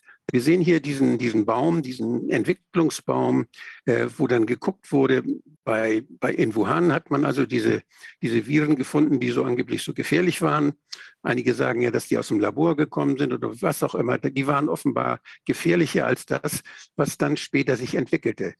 Wir müssen davon ausgehen, und das ist ein Naturgesetz, dass solche Erreger, die ihre Wirte nicht schädigen oder töten, und sich dann ungestört vermehrt können, evolutionär ganz stark im Vorteil sind. Wir Menschen sind praktisch so geworden, wie wir sind, weil Viren uns verändert haben. Das können sie natürlich nur, wenn wir nicht sterben. Das können sie natürlich nicht, können sich auch nur vermehren, wenn wir, wenn sie ihre Wirte nicht umbringen. Und ähm, dass, wenn jetzt ein gefährliches Virus freigelassen wird, dann äh, hat es wenig Chancen, sich zu vermehren und sich zu verbreiten. Und deshalb mutiert das Virus auch, und zwar in einer Form, dass es harmloser wird. Und zwar, damit es sich weiter vermehren kann. Es stößt gefährliche Sequenzen ab. Die kann es nicht gebrauchen. Die sind dem, für das Virus in keiner Weise nützlich. Also braucht es sie nicht mehr. Die Viren, die Mutationen, die dieses nicht mehr haben, die haben viel bessere Chancen, sich zu vermehren. Und das erklärt auch, weshalb die späten, späteren Varianten immer harmloser wurden. Weshalb jetzt die Omikron-Variante eine, eine, völlig lapidar, also eine völlig eine, eine Pillepalle-Symptomatik äh, erzeugt in den aller, allermeisten Fällen und untergeht in den üblichen Erkrankungen, die sonst bei der Grippe ja immer zu beobachten sind. Also es gibt einen Selektionsdruck in eine positive Richtung. Viren werden immer unschädlicher. Wenn sie zu Anfang mal irgendwie freigesetzt wurden oder irgendwie vom Tier auf Menschen oder was es alles da gibt aus dem Labor, dann haben die keine Chance, wenn sie gefährlich sind, sondern sie werden immer harmloser. Und das beobachten wir gerade mit der Omikron-Variante ja auch, die jetzt fast nur noch gefunden wird. Ja, das und, ja, äh, strebt also das Virus quasi nach der Symbiose mit dem Wirt, statt den ja, eben beseitigen wird, zu wollen. Oder es immer? wird keine Viren geben, wenn es uns nicht gäbe. Hm. Diese Viren haben nur eine Chance, sich zu vermehren, wenn es Menschen gibt, die es weitergeben. Und die es weitergeben können, wenn sie zur Arbeit gehen, zur Schule gehen und so weiter. Also das ist das, was die Viren brauchen. Und deshalb sehen sie zu, dass sie sich so verändern, damit das klappt, wenn ich das mal so ziemlich einfach ausgedrückt mhm. sagen kann. Äh, wir haben dann hier aus, ich habe das hier noch vom, vom Ende vorigen Jahres, aus der 47. Woche 2000. 2021. Da ist aus dem Robert-Koch-Institut, die haben mal wieder nachgeguckt, wie sind denn so die Verhältnisse der einzelnen Viren zueinander. Und die haben hier äh, respiratorische Syncytialviren, also die RSV-Viren, die humanen äh, Metapneumoviren, dann haben sie Parainfluenza, Rhinoviren und dann haben sie die humanen äh, Coronaviren. Das sind ja mehrere, die man da kennt. Das sind ja nur Viren, für die man auch Tests hat, die man hier gemessen hat. Es gibt ja über 200 Atemwegsviren, aber da gibt es nicht überall die Tests dafür. Hier haben sie mal geguckt, welche Viren von denen, für die sie, die sie testen konnten, sind wie häufig. Und da ist auch SARS-CoV-2 dabei. SARS-CoV-2 ist dieser nach oben links stehende dunkelviolette, dunkelrote Anteil, dieses kleine Segment. Und da sieht man, das sind immer so 6, 7 Prozent, 7 Prozent, 9 Prozent, 13 Prozent. Und wenn man, wenn man dann mal guckt, äh, dass die anderen Coronaviren, die werden viel schneller mehr. Da sind also 28 Prozent, das sind also mehr als doppelt so viel andere Coronaviren. Und äh, da ist immer die Frage dann, wie ähnlich sind sich diese? Und gibt es da nicht vielleicht auch Kreuzreaktionen bei PCR-Tests? Das hängt von der Spezifität und der Qualität der Tests ab.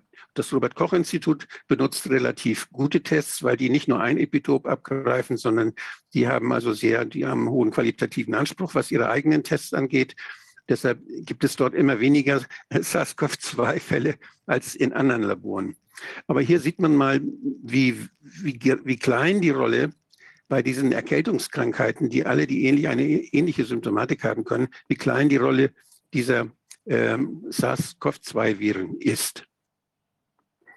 So, wenn ich, aber dann muss man wissen, wenn ich jetzt mit der, einer so einen Impfung dazwischen haue, egal ob das Grippeimpfung ist oder ob das diese, diese, eine, wirksa, eine wirksame Impfung gegen Coronaviren wäre, wir müssen dabei immer beachten, dass Viren sich gegenseitig beeinflussen. Dass die Viren alle auf derselben Schleimhaut, die Atemwegsviren, alle auf derselben Schleimhaut sich vermehren wollen. Und da gibt es eben einmal Synergismusinfekte, aber es gibt auch Konkurrenzeffekte, dass sie sich gegenseitig ausbremsen.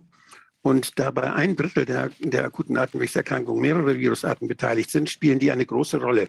Ich habe das schon mehrfach erwähnt, dass es da auch Beobachtungen gibt, die sehr klug sind, die dann in Glasgow gemacht worden sind und die das sehr, sehr deutlich zeigen. Und ich fasse das wieder mal zusammen mit dem einfachen Spruch, wenn eine Virusart durch eine Impfung behindert wird, freuen sich die anderen. Und das hat man, da gibt es auch Studien in Altenheimen, dass die Menschen also nicht weniger krank geworden sind, die man gegen eine Art geimpft hat, und dass sie dann eben die anderen Viren kriegten und dass sie genauso oft krank wurden, Grippesymptome hatten wie die nicht geimpften. Und das Gleiche hat man im Pentagon gemacht, wo man Tausende von Soldaten und Angestellten dort äh, gegen Grippe geimpft hat und hat gesehen, die hatten zum Beispiel auch mehr Corona-Infektionen dann anschließend. Und wenn man gegen Corona was tun will, kann es sein, dass dann andere Viren auch sich freuen und uns krank machen können.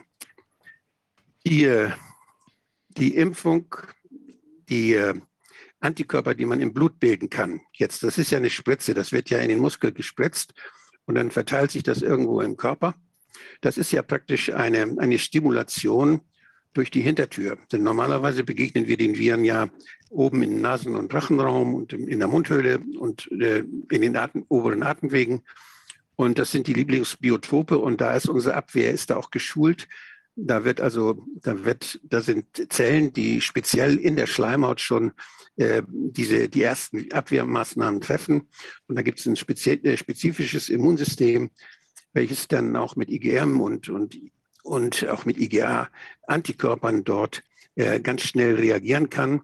Da gibt es auch eine Kreuzimmunität. Das heißt, wenn da so etwas Ähnliches kommt, wird das auch erkannt, obwohl das was Neues ist. Wenn es so ähnlich ist wie was, was anderes, was schon mal da war, wird es auch erkannt. Und ähm, das heißt, wenn wir jetzt was spritzen, und unser Körper dann durch diese, durch diese RNA irgendwo anfängt im Körper, in den Nieren, im, in, der, in der Leber oder im, wenn es schlimm ist, sogar in den Gefäßen und im Gehirn und im Herzmuskel, dort jetzt Anti, so diese, diese Spikes rauslässt oder präsentiert und dagegen sich Abwehrkräfte dort äh, und Immunreaktionen einstellen und die Zellen, Immunzellen anfangen, diese Zellen zu zerstören, dann findet da ein Kampf statt in unserem Körper, der gefährlich ist, der gefährlich sein kann zumindest und der aber überhaupt nichts verändert in dieser Situation in den Atemwegsschleimhäuten. Mhm. Wir stecken uns trotzdem an. Und wir, deshalb, deshalb wirkt die Impfung ja auch nicht. Deshalb sagt man ja auch jetzt, ja leider hat das nichts gebracht. Ihr kriegt trotzdem noch äh, diese SARS-CoV-2-Infektion, obwohl ihr die Spritze gekriegt habt. Und man schiebt es dann drauf, dass neue Varianten kommen. Aber das ist schon allein von der Systematik her ist es wahrscheinlich, dass das nichts bringt, weil diese Abwehrprozesse eben in der Schleimhaut stattfinden sollen. Nun möchte ich dazu noch gleich erwähnen, es soll ja, es sind jetzt in der klinischen, Studie, in der klinischen Erprobung sind jetzt äh, solche sogenannten Impfstoffe, die dann äh, in die Nase gesprayt werden. Das ist grundsätzlich schon mal ein vernünftigeres Training. Ähm, das hat aber, das verhindert aber nicht, wenn ich jetzt wieder gegen eine, äh, künstlich gegen eine Virenart immunisiere, dann heißt es aber nicht, dass dadurch, dass ich nicht mehr empfänglich bin und dass ich dadurch weniger krank werde, sondern da ist diese Konkurrenzsituation wieder, spielt da eine Rolle. Das wird dann eben durch andere Viren krank werden können. Äh, äh, ja. Wolfgang, darf ich kurz eine Frage dazwischen stellen? Gerne. Wenn man jetzt diese, diese Nasenspray-Variante hat und da ist auch dieses, diese RNA drin, muss man denn dann auch davon ausgehen, von der Wirkweise, dass es die gleiche genetische, möglicherweise toxische Wirkung entfalten könnte? Oder ist das dann vielleicht weniger dramatisch? Da gibt es keine Studien drüber. Ganz einfach, das wissen wir nicht. Und es ist so, dass dann natürlich auch Zellen äh, dann verändert werden. Äh, wir wissen ja, das ist ja nicht nur die RNA, sondern ja. was uns genauso ärgert, da komme ich noch drauf, das sind möglicherweise die Stoffe, die mit, die diese RNA transportieren und die sie dann, man muss ja diese, diese Säuren, diese, diese, diese Nukleinsäuren, die muss man ja irgendwie in die Zelle kriegen und dazu braucht man bestimmte Techniken. Das kann man machen mit, mit, hohem, mit hohen Stromstärken, mit, mit Druck kann man das machen, aber es wird ja mit diesen äh, Lipid-Nanopartikeln gemacht, die ihre völlig eigene toxikologische Dynamik haben und die auch äh, selbst wieder toxische Effekte erzeugen. Und was da passiert, wenn das jetzt in der Nase, wenn es in die Nase appliziert wird, wenn das in die Nase gesprüht wird, oder es gibt auch welche, die wollen das inhalieren lassen, äh, in, also das heißt direkt in die Bronchien inhalieren lassen, dass es da in der Atemwegsschleimhaut dann äh, wirksam wird. Das steht in den Sternen. Und äh, das weiß keiner. Aber wie gesagt, da zählt auch das nützt wahrscheinlich nichts, denn wir werden wahrscheinlich trotzdem krank werden, weil es ja wieder nur ein Virus, eine Virusart ist. Da wollen sie uns was verkaufen.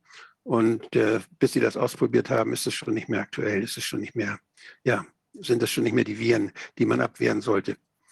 Die, die Impfung kommt immer zu spät, kann man das auch zusammenfassen. Mhm. Wir, haben, wir haben jetzt hier die äh, Zusammenfassung zu diesen gentechnischen sogenannten Impfstoffen, die sind einfach hochriskant und nutzlos. Äh, das absolute Risiko wird also durch die sogenannte Impfung um weniger als ein Prozent gesenkt. Um eine einzige Infektion zu verhindern, müssen 80 bis 140 Menschen gespritzt werden. Aber sie tragen alle das Risiko der Nebenwirkungen alle 20.000 in der klinischen Studie. Und deshalb waren da ja so fünf Leute, die da am Herz, äh, an einem Herzinfarkt gestorben sind, bei der Studie, die den Stoff gekriegt haben. Und in den, bei denen, die es nicht gekriegt haben, nur einer. Also das, sind, äh, das sind, sagt alles etwas darüber, dass wir hier, was die Wirksamkeit angeht, äh, ja, großes Fragezeichen haben und bisher keine, keine Anzeichen dafür sind, ob diese Spritzen wirklich wirken. Dass da irgendwo Antikörper gemessen worden sind im Körper, sagt ja nichts, ob die wirklich das tun, diese Spritzen, wofür wir sie uns geben lassen. Ob sie uns vor Krankheiten schützen. Das sagt es überhaupt nicht. Und da ist eher das Gegenteil der Fall. Es sieht so aus, als wenn die Leute mehr krank werden, als wenn sie sich nicht spritzen lassen. Und ähm, jetzt äh, diese Sache, du hast es ja vorhin gesagt, äh, das wurde angesprochen von Renate, glaube ich auch. Das ist jetzt aus, aus, dem, aus dem Science ein Artikel. Da wird ja uns auch was vorgemacht. Und wir haben schon ganz oben links in der Ecke ist das diese damals diese dieser Whistleblower, der da im British Medical Journal sich geäußert hat darüber, wie Daten äh, fehlerhaft gehandhabt wurden und dass dort einige Unsauberkeiten auch bei den klinischen Studien dann berichtet wurden. Das sei mal dahingestellt wir wissen, dass die Pharmaindustrie und besonders auch Pfizer ja schon einschlägig vorbestraft sind, weil sie Sachen, die sie wissen, einfach nicht veröffentlichen, weil sie selektiv veröffentlichen, weil sie den Publication Bias ganz stark nutzen für sich selbst, um ihre Geschäfte zu machen. So eine Pharmaindustrie wird danach beurteilt, äh, ob sie Umsatz macht und ob sie Gewinne verspricht oder nicht an der Börse. Und wenn ein Pharma-Manager keine Gewinne bringt, dann wird er ausgewechselt. Also die interessieren sich primär für Geld und nur, wenn es sein muss, dann auch für gesundheitliche äh, Argumente. Und hier haben sie jetzt, damit, diese, damit sie neuen Booster auf den Markt werfen, haben sie so eine Art Mock-up-Impfstoff auch in Bezug auf die gentechnischen auf den gentechnischen sogenannten Impfstoff äh, gemacht. Die haben einfach, äh, die haben einfach den, die gleiche Zusammensetzung genommen wie sonst auch. Die haben in den Omicron-Boostern, was ist da drin? Half of the mRNA codes for the spike protein of the ancestral virus strain that emerged in Wuhan. Also die Hälfte der, der, der Geninformationen in dieser RNA, die man uns spritzt, das sind noch welche, die auf das Wuhan-Virus gerichtet sind. Und die andere Hälfte, die äh, kodiert für das Spike-Protein dieser neuen Omikron-Varianten. So, das ist also eine neue Mischung von Geninformationen, die man uns da spritzen will. Und ansonsten bleibt das alles so, wie es bei den bisherigen Spritzen war. Und äh, das nennt man einen Mock-up-Impfstoff normalerweise, aber hier eben hat man jetzt keine Studien gemacht, sondern man hat das acht Mäusen gegeben, das muss man sich mal vorstellen, das steht in Science veröffentlicht, acht Mäusen und hat tatsächlich bei denen eine Antikörperbildung dann gefunden. Und daraufhin wurde gesagt, ja, ja, sonst ist das ja alles unverändert. Jetzt das, das Zeug könnt ihr jetzt bei Millionen Menschen anwenden. Und das ist natürlich etwas, was, äh, was wahnsinnig verantwortungslos ist. Angesichts auch der vielen Nebenwirkungen, die wir sehen, ist das schrecklich. Dann kommt die nächste Frage, ist, sind, die Spritzen denn, sind die Spritzen denn sicher? Und die sind offenbar, sind die nicht sicher. Denn wir sehen hier, die sehen wir eine Kurve, äh, die, die mal jetzt die, die britischen Daten zusammengestellt hat, die in England, in Großbritannien, da ist ja die, die Statistik, was die Fälle angeht, ein bisschen, ja, ein bisschen gründlicher. Die haben einen besseren Apparat, um solche Dinge zu erfassen. Und das hat man ausgewertet und hat dann die Parallelität gesehen, dass die Übersterblichkeit in der Bevölkerung sich parallel bewegt zu den verabreichten Impfdosen. Das heißt, das nicht, dass das jetzt kausal bewiesen ist, aber hier ist zumindest ein zeitlicher Zusammenhang zu sehen, dass wenn in den Zeiten, wo mehr gespritzt wurde, auch mehr Leute gestorben sind. Und zwar nicht nur alte, sondern auch junge. Und das ist das Besondere dabei. Das ist also nicht, das, das ist nicht nur, bezieht sich nicht nur auf, auf gefährdete ältere Menschen, sondern das sind ja alle Todesursachen. Das sind also auch die Herzinfarkte und, und die Gehirnthrombosen und was es da alles geben kann an schweren Verläufen. Übrigens äh, tödliche Verläufe von, von Darmleckagen äh, sind auch beobachtet. Das waren bei den klinischen Studien, waren akute Appendizitis, war, ein häufiger, war eine häufige Nebenwirkung. Die, äh, da kann man natürlich auch durch, beim, beim Darmdurchbruch kann man auch äh, sterben. Das ist eine gefährliche Sache. Und diese, die Lymphorgane im Darm, wenn da die, die Nanopartikel und die RNA hingehen und wenn da die Entzündungsreaktion stattfindet, dann kann es eben auch zu diesen Komplikationen kommen. Überall im Körper kann das passieren. Wir wissen, dass, äh, dass es sehr, sehr schlechte Qualitätskontrollen gibt. Und da stellen sich einige Fragen in Bezug auf die Qualitätskontrollen. Erstmal, welche Ursache gibt es für die chargenabhängig sehr unterschiedliche Häufigkeit von schweren Nebenwirkungen? Wie kommt das? Wenn da überall das Gleiche drin ist, wieso ist bei einigen Chargen, gibt es da viele schwere Nebenwirkungen, bei anderen Chargen überhaupt keine?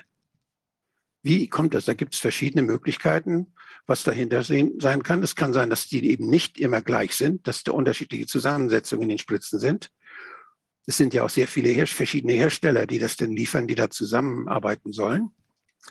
Es kann sein, dass die Herstellungsprozesse sich, sich äh, und dass die sich in der Qualität auch unterscheiden, die Substanzen. Es kann sein, dass die Lagerungstemperatur eine Rolle spielt und die Temperatur auch beim Transport. Äh, die mRNA ist ja sehr äh, anfällig für, für äh, temperaturanfällig und zerfällt bei erhöhten Temperaturen, bei Zimmertemperatur sehr schnell. Deshalb hieß es ja erst, das darf nur von Impfteams gemacht werden und die Bundeswehr hat dafür gesorgt, dass die Kühlkette erhalten blieb, bei min, angeblich bei minus 80 Grad sollten die, so hieß es ja früher, sollten diese, diese Impfstoffe dann transportiert werden.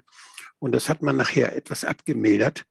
Aber das scheint nicht so durchgehend alles zu funktionieren. Und es kann sehr wohl sein, dass man mit Hilfe der Lagerungstemperaturen auch erreichen kann, dass da zwar mal vielleicht was drin war, aber dass das unschädlich gemacht wird, dadurch, dass es lange bei Zimmertemperatur gelagert wird. Dann, wenn es unschädlich ist, verkauft man es trotzdem, verdient sich trotzdem eine goldene Nase, aber man hat nicht so viel Nebenwirkungen und es wird nicht so auffällig, dass da so viele Nebenwirkungen entstehen. Man kann also die Zahl der Nebenwirkungen allein schon dadurch steuern, dass man die Lagerungstemperatur entsprechend steuert. Das ist eine ganz interessante Geschichte, der man nachgehen muss, die ich nicht, ich kann das nur als Möglichkeit schildern. Ich sage nicht, dass es so ist, aber die Möglichkeit besteht. Ja, ich hatte jetzt auch noch mal die Information von einem Pharmakologen, dass eben die dass es ja monatelange Lagerungsmöglichkeiten angeblich bei diesen 70 oder minus 70 oder minus 80 Grad und dann gibt es noch mal zwei Stufen, also im Kühlschrank irgendwie ein paar Tage und noch mal bei einer anderen äh, ähm, äh, oder genau im Kühlschrank, ich glaube 30 Tage oder so und dann eben eben äh, nach Anbruch eben noch mal was. Aber wie ist das denn? Das ist ja eigentlich auch schwer zu erklären, dass das so unterschiedlich dann von der dass das überhaupt funktioniert, weil vorher klang es ja so, dass dass das eigentlich überhaupt nur bei diesem 80, äh, minus 80 Grad und dann, dann verspritzt ja. werden muss. Also da, auch wenn da was geändert worden ist, hätte ja vielleicht auch nochmal untersucht werden müssen, wenn es eine andere Pufferlösung ist oder ich weiß nicht, wie das. Das wussten, doch, das wussten die doch selbst nicht. Diese Milliarden Dosen wurden bestellt, als sie noch gar nicht wussten, wie sie die herstellen sollen. Mhm. Die haben ja dann erst gesucht, dass sie kooperierende Firmen fanden und haben das erst organisiert und die Kühlketten organisiert. Die haben doch keine Erfahrung damit gehabt die haben, die durften das schon verkaufen. Die, wir, wir haben diese, und wir hatten alle die Angst vor der Pandemie und da war das natürlich sehr verlockend, dass sie schon einfach mal anfingen. da haben sie anfangs eben diese, diese ganz tiefen Temperaturen versucht sicherzustellen und haben dann gesehen, das wird sehr, sehr aufwendig. Vielleicht haben sie das dann ein bisschen gelockert, weil das einfach mehr da kann man mehr Leute spritzen lassen. Die, die Hausärzte durften ja zu Anfang gar nicht spritzen. Die haben ja keinen Impfstoff gekriegt, ja. sondern das ist ja anfangs, anfangs nur an so Impfteams gegangen und so und, und, und Firmen, die das gemacht haben, die dann äh, mit dem Vorwand eben, dass, dass die Kühlkette sichergestellt werden sollte. Ich habe ja auch immer den Verdacht gehabt, dass man vermeiden wollte, dass es von Anfang an Widerstände bei den, in der Ärzteschaft gibt und dass man deswegen die Ärzteschaft erstmal umgehen wollte. Die hat man nachher dann aber ja gewonnen durch diese, den hohen Preis, den man, den ein Arzt für eine Impfung gekriegt hat. Die haben ja zwischen 25 und 30 Euro pro Spritze gekriegt. Und wenn man dann viele Patienten am Tag hat, dann lohnt sich das wirklich. Und da haben sich genug gefunden, die das gemacht haben. Mhm. Also das ist, das ist eine, und diese, diese Chargenabhängigkeit, da gab es ja diese, diese Sachen aus der Versdatenbank, ich weiß nicht, ob man das erkennen kann, diese Tabelle, da sind die auf der, in der, auf, in der senkrechten Achse sind die verschiedenen Chargen zu sehen, die Chargennummern. Und, und äh, da kann man sehen, dass bei einigen Chargennummern, die so, so Zeichen, dass da, dass in den Zeilen da so Zahlen sind, das sind die Fälle schwerer Nebenwirkungen aufgegliedert nach den US-Staaten. Das sind diese US-Statistiken, die, Original, die Originalstatistiken.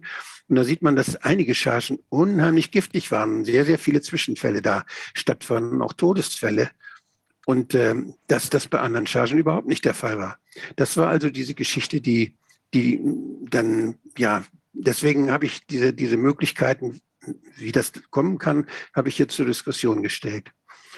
Und dann ist etwas, was wir natürlich auch immer mehr erst nach und nach jetzt verstehen, dass möglicherweise auch was die infektiösen Vorgänge angeht, was also die Reaktion des Körpers angeht auf diese Spritzen, dass das möglicherweise gar nicht alles durch die RNA kommt, sondern diese Nanopartikel, die Lipid-Nanopartikel sind ja auch eine völlig neue Substanz.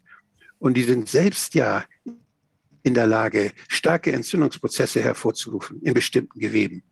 Und welcher Anteil dieser, dieser Entzündungsprozesse, die wir nach den Spritzen beobachten, kommt jetzt durch die Nanopartikel, welcher kommt durch die, durch die Spikes, die dann gebildet werden, wenn die tatsächlich in die Zelle rein gelangen. Auch das ist nicht zu quantifizieren. Auch das muss man beides, müsste man beides weiter untersuchen. Da bedarf es also wirklich jahrelanger Studien, um das auch wirklich sauber beantworten zu können. Und ähm, es gibt ja dann noch weitere äh, Bestandteile, die da beobachtet worden sind. Ähm, da gibt es dann äh, so kristalline Substanzen, die dann oder cholesterolartige Substanzen, die dann das Ganze steuern sollen, auch die wieder Einfluss auf die Nanopartikel haben, wie die sich formieren. Das sind aber alles Substanzen, die sind eigentlich für die Anwendung am Menschen nicht zugelassen. Das sind industrielle Substanzen, die hier erstmals einfach so gespritzt werden. Auch da gibt es keine Studien, keine nicht ausreichend Versuche, die das äh, jetzt am Menschen als sicher dann äh, ausgewiesen haben. Das ist nicht der Fall. Hier wird, wir sind wir diese Versuchskaninchen.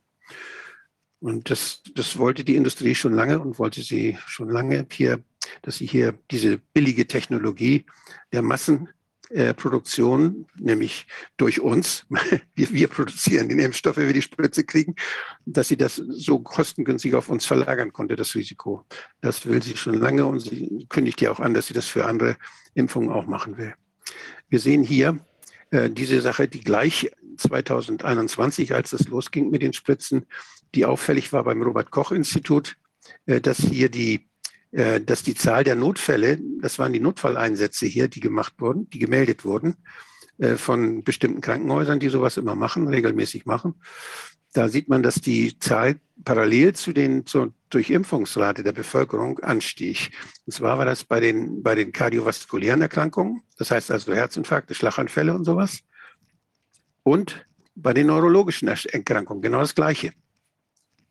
Und das war schon auffällig. Und das hat sich dann nachher auch, das hat sich nachher auch äh, nicht geändert. Das ist weiter auffällig geblieben.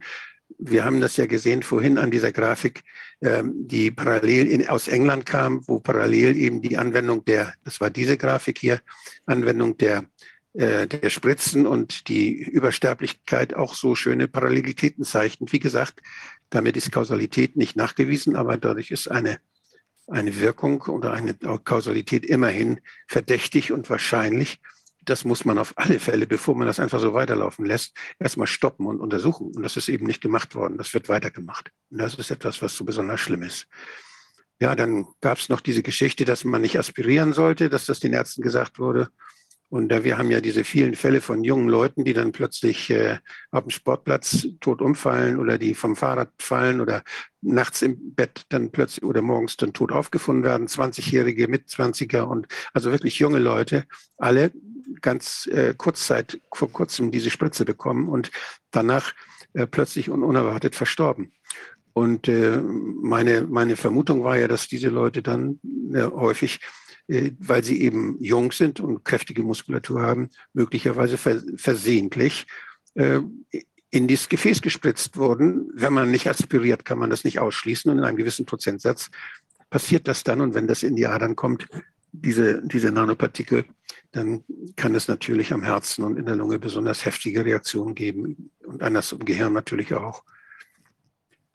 Ja, dann haben wir die, die Tatsache mit, den, mit, den, mit der Schädigung des Immunsystems, die hat man ja zuerst in Schweden, hat man die äh, festgestellt. In Umia gab es eine, die erste Studie, die haben das an, in, in vitro haben die das festgestellt dass eben das Immunsystem und Immunzellen hierdurch gestört wurden in ihren in den Lernprozessen. Immunzellen müssen ja lernen und sich anpassen und sich und dann auf neue Antigene sich spezialisieren. Und dazu brauchen sie dazu muss in der Zelle in der DNA der der Immunzellen muss da dauernd nachgebessert werden und muss da dauernd äh, nachprogrammiert werden. Und diese Umprogrammierungsprozesse die werden durch die Spikes gestört offensichtlich und dadurch kommt es zu einer Schwächung des Immunsystems. Ob da die, die Lipid-Nanopartikel auch noch eine eigene Rolle spielen dabei, äh, auch dafür gibt es Anhalt, das ist nicht gesagt.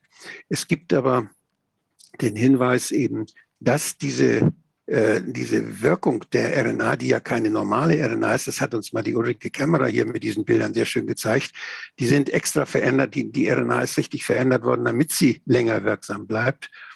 Und Robert Malone, der Erfinder dieser, dieser äh, Technologie, der hat äh, immer wieder gesagt, ja, die bleiben, das ist völlig klar, die bleiben nicht nur mal kurz ein paar Stunden da oben im Delta-Muskel, im Oberarm bleiben die aktiv, sondern die sind monatelang.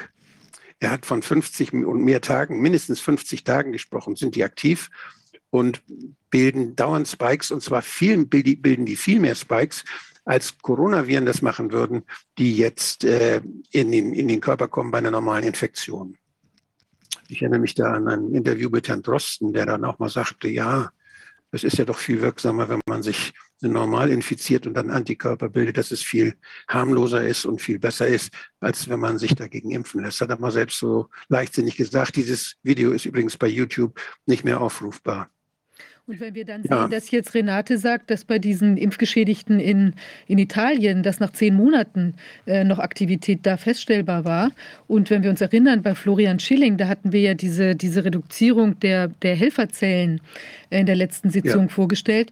Das heißt, dass auch dieser immunsupprimierte Zustand, der da äh, eben dann auch zu Krebs, also die Verbreitung von Krebszellen, äh, das Wachstum, das ungebremste möglicherweise befördert, dass diese Zustände eben über einen langen Zeitraum ähm, bestehen, dann haben wir ja nicht nur so eine passagiere kleine Problemsituation, mhm. sondern wirklich ein dauerhaftes mhm. Problem. Ja, also diese, diese Arbeit, die da von, von Buckley, Palmer und, und mir veröffentlicht wurde, die nimmt ja nur Stellung zu den zwei Impfstoffen, die zuerst in Deutschland eben oder zu den zwei Substanzen, die zuerst in Deutschland äh, dann benutzt wurden von, von BioNTech, BioNTech und von Moderna und nimmt also nicht zu AstraZeneca und Johnson Johnson, Johnson, Johnson Stellung, weil die, die haben ja andere, äh, die haben ja einen anderen Wirkmechanismus oder bringen diese RNA auf eine andere Weise in die Zellen hinein, nämlich über Viren. Und äh, da, und das sind Viren, die sind gentechnisch verändert. Die, da baut man einfach diese RNA ein und die werden als sogenannte Vektoren, als Transportvehikel werden diese Viren dann gespritzt und die infizieren die Zellen und laden da diese RNA ab und führen dann auch dazu, dass der Körper diese, äh, die Spike-Proteine bilden soll. Das heißt, das ist eine andere Art und Weise, sowas in die, solche Informationen in die Zelle zu kriegen. Und bei diesen Viren sagt man ja immer, die können sich nicht vermehren wenn die sich vermehren könnten, dann würde es dazu führen, dass man natürlich auch äh, dann andere Menschen damit anstecken könnte.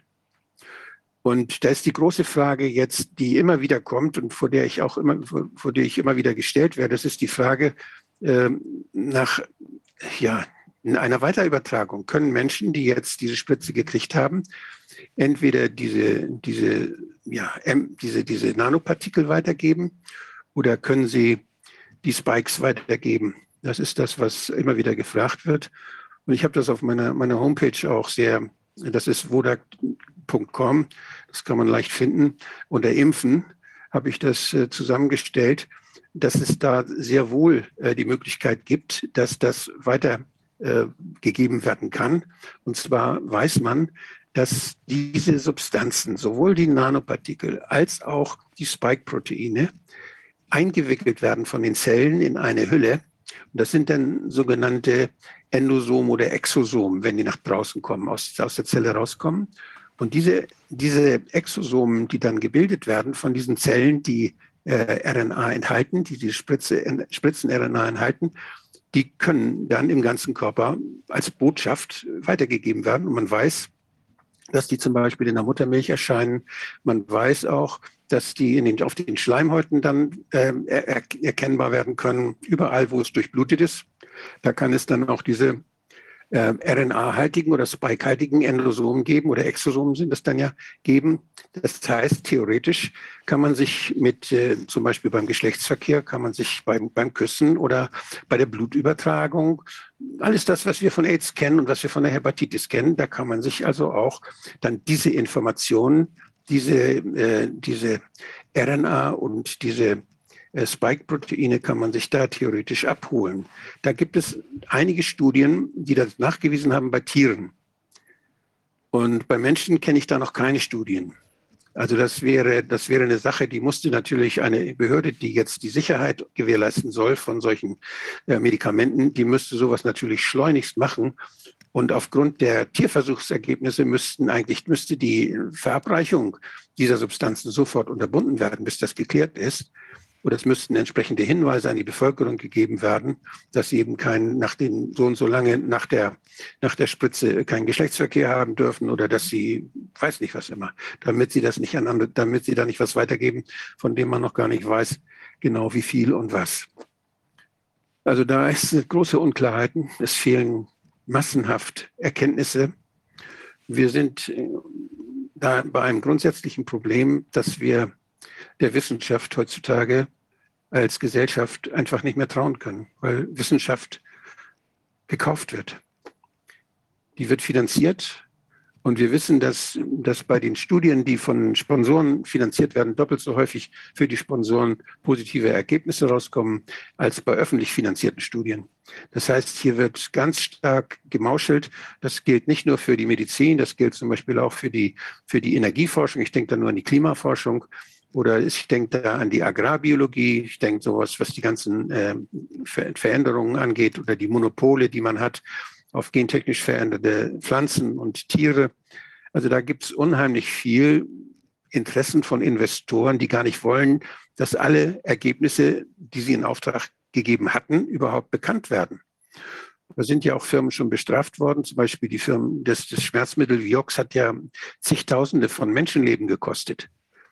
Und die sind in den USA bestraft worden, Schadensersatz in Milliardenhöhe zu zahlen und auch Strafen zu zahlen, weil sie wussten, dass es so der Fall ist, dass es so schädlich ist, weil sie es aber verheimlicht hatten. Also das sind einschlägig vorbestrafte Unternehmen, die da beteiligt sind und äh, die, obwohl sie wissen, dass da große Unklarheiten sind, trotzdem äh, die Geschäfte zu machen versuchen.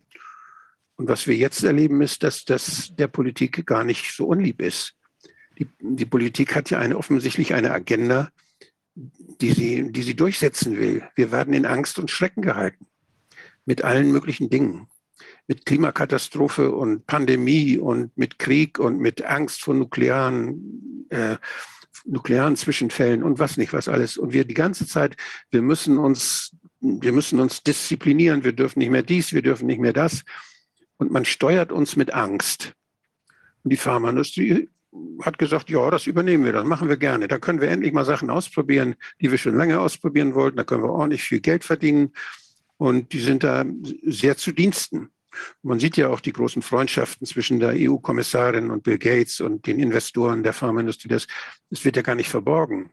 Die machen Public-Private Partnership und inszenieren das Ganze und gleichzeitig die großen Datenfirmen, die jetzt diesen Immunitätsausweis dann äh, entwickelt haben und die alle unsere Gesundheitsdaten haben wollen. Das ist ja noch ein Riesenbereich, der, der dann äh, da dran hängt auch.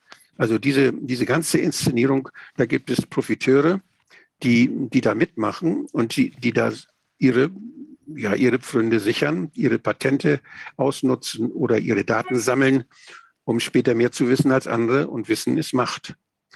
Und das ist alles, das läuft jetzt alles, ja. Und dieses Theater, was wir, was ich ja schon seit, seit zwei Jahren versuche, immer wieder ja, in den richtigen Rahmen zu stellen und die Richt unter Fragen zu stellen und das anzweifle, das ist etwas, was offenbar fortgesetzt werden soll. Aber ich sehe, dass wir sehr, sehr starken Widerstand haben, dass inzwischen sich das rumgesprochen hat. Das Vertrauen in die Pharmaindustrie ist auf, wirklich auf Dauer auf lange Jahre hoffentlich und zu Recht zerstört. Wir können der Pharmaindustrie nicht mehr trauen, sondern wir müssen uns überlegen, dass wir Dinge, Bedingungen formulieren, dass wir wieder berechtigtes Vertrauen entwickeln können. Und dazu brauchen wir sehr viel Transparenz, sehr viel Kontrolle, öffentliche Fördermittel. Das darf nicht in privater Hand sein. Und äh, das Gleiche gilt natürlich auch für andere Forschungsbereiche. Wenn wir wirklich was wissen wollen und nicht, dass uns was vorgemacht wird, dann müssen wir dafür Geld in die Hand nehmen, dann müssen wir das, müssen wir es auch finanzieren und dann müssen wir die Geschäftemacher außen vor lassen. Und äh, da sind wir aber zurzeit noch weit davon ab. Und ja, ich hoffe, dass äh, ich hoffe, dass immer mehr Menschen das sehen und dass sie das einfordern, dass hier Schluss ist mit dieser institutionellen Korruption, die wir jetzt beobachten. Ja, es ist schon über erschreckend, über welche Leichen oder sagen wir mal zumindest äh, Schädigungspotenzial die, äh, die Pharmaindustrie da hinweggeht. Jetzt hier eben im Tandem mit Regierungsentitäten, die vielleicht irgendwelche anderen ähm, Agenten haben. Aber es ist äh, schon monströs, weil es ja wirklich auch um das Leben von Menschen geht. Also eine Rücksichtslosigkeit ja für die private ja. Gewinnmaximierung. Also das ist äh, ja wirklich ganz und gar erschreckend. Also vor dem Hintergrund, es ist wirklich also, gut, dass man sich da wehrt. Also auch das, was Renate da jetzt macht. Ja, es sind Massen, wir müssen damit rechnen, das sind die Studien, die gerade laufen, nur in Bezug auf Corona. Wenn man jetzt noch die anderen Studien dazu nimmt, äh, die, wo man jetzt versucht, auch andere Impfungen jetzt mit Hilfe von Nukleinsäuren, mit dieser Technologie, mit der RNA-Technologie uns unterzujubeln, dann kann einem schwindelig werden. Also da wird sicherlich noch viel erzählt werden, da wird sicherlich, werden sicherlich noch viele Geschäfte gemacht werden und äh, man wird Einfluss nehmen auf die Politik. Das ist etwas, was wir, ja, damit müssen wir rechnen. Ja, darf ich dazu noch etwas Juristisches sagen, äh, anknüpfend an das, was äh, Wolfgang hier ausgeführt hat, eben äh, der Umstand, dass wir eben mit einem immensen Druck äh, von weiteren sogenannten auf mRNA-Basis äh, geplanten Impfstoffen zu rechnen haben. Gerade der, eben der EU-Gesetzgeber hat immer im Hinblick auf, diese, auf dieses besondere Risiko, die solche äh, Substanzen beinhalten, aber generell bei Medikamenten vorgesehen, dass man auch spezifisch Studien machen muss, um herauszufinden, was passiert bei einer wiederholten Anwendung. Das ist äh, das und hier und hier wird nicht nur äh, in Bezug auf einen äh, Erreger, der ja längst schon ersetzt wurde durch was anderes, wiederholt eben diese Art von Nukleinsäure gespritzt, sondern jetzt sollen wir ständig in Bezug auf alles Mögliche solche äh, Nukleinsäure äh, gespritzt bekommen, auf das unsere menschlichen Zellen dann unkontrolliert äh, außer Rand und Band äh, gelangen. Also wie gesagt, hier gibt es einen Super-GAU an fundamentaler Verletzung der europäischen Arzneimittelgesetzgebung. Und wenn die wenn die Arzneimittelbehörden der einzelnen Mitgliedstaaten nicht endlich die Handbremse ziehen, dann, äh, dann ist wirklich, da muss die Bevölkerung äh, reagieren. Äh, wir sind äh, darüber hinaus für alle Kinder verantwortlich.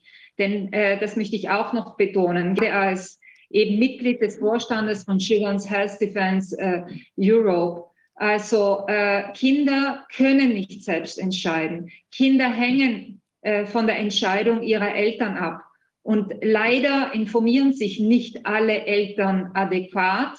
Leider sind immer noch, äh, werden immer noch äh, Menschen hinters Licht geführt. Da haben natürlich auch unsere sogenannten Mainstream- oder Regimemedien eine riesen Verantwortung dafür, neben den äh, Regierungsbehörden, die diese Propaganda-Berichterstattung äh, veranlassen äh, ja. und äh, querfinanzieren lassen über Big Pharma und Big Data. Aber was ich sagen will, wir sind es den Kindern weltweit geschuldet, dass sie nicht endgültig zu Versuchskaninchen ja. äh, von diesen, ich kann es nur noch mal sagen, Kriminellen gemacht werden. Also dafür das, sind wir alle das, verantwortlich. Ja. Das Wichtige dabei ist auch, dass wir einfach zur Kenntnis nehmen müssen, dass es Interessenkonflikte gibt. Und vor allen Dingen da, wo Geld im Spiel ist, gibt es Interessenkonflikte. Überall. Es, wir wissen das, das ist auch dann, wenn es äh, im, im Widerstand, Menschen, die jetzt auf die Straße gehen und so. Wir wissen, dass es da Leute gibt, die da hingeschickt werden, um das zu stören, die, die dafür bezahlt werden, dass sie so tun, als würden sie Widerstand leisten. Und die das Ganze dann aber ja die so einen Mist machen, dass sie uns diskreditieren, die wir uns wehren wollen. Das heißt, wir müssen sehr vorsichtig sein, mit wem wir gemeinsam dann auch kämpfen. Und wir müssen misstrauisch sein, so schrecklich das ist.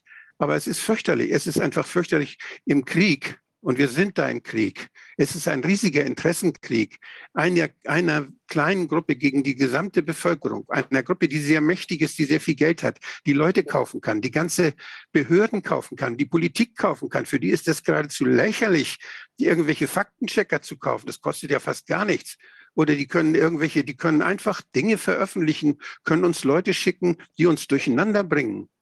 Und wenn wir uns, wenn wir miteinander häufig zu tun haben, da lernen wir uns kennen. Und da kriegen wir so ein Gespür dafür.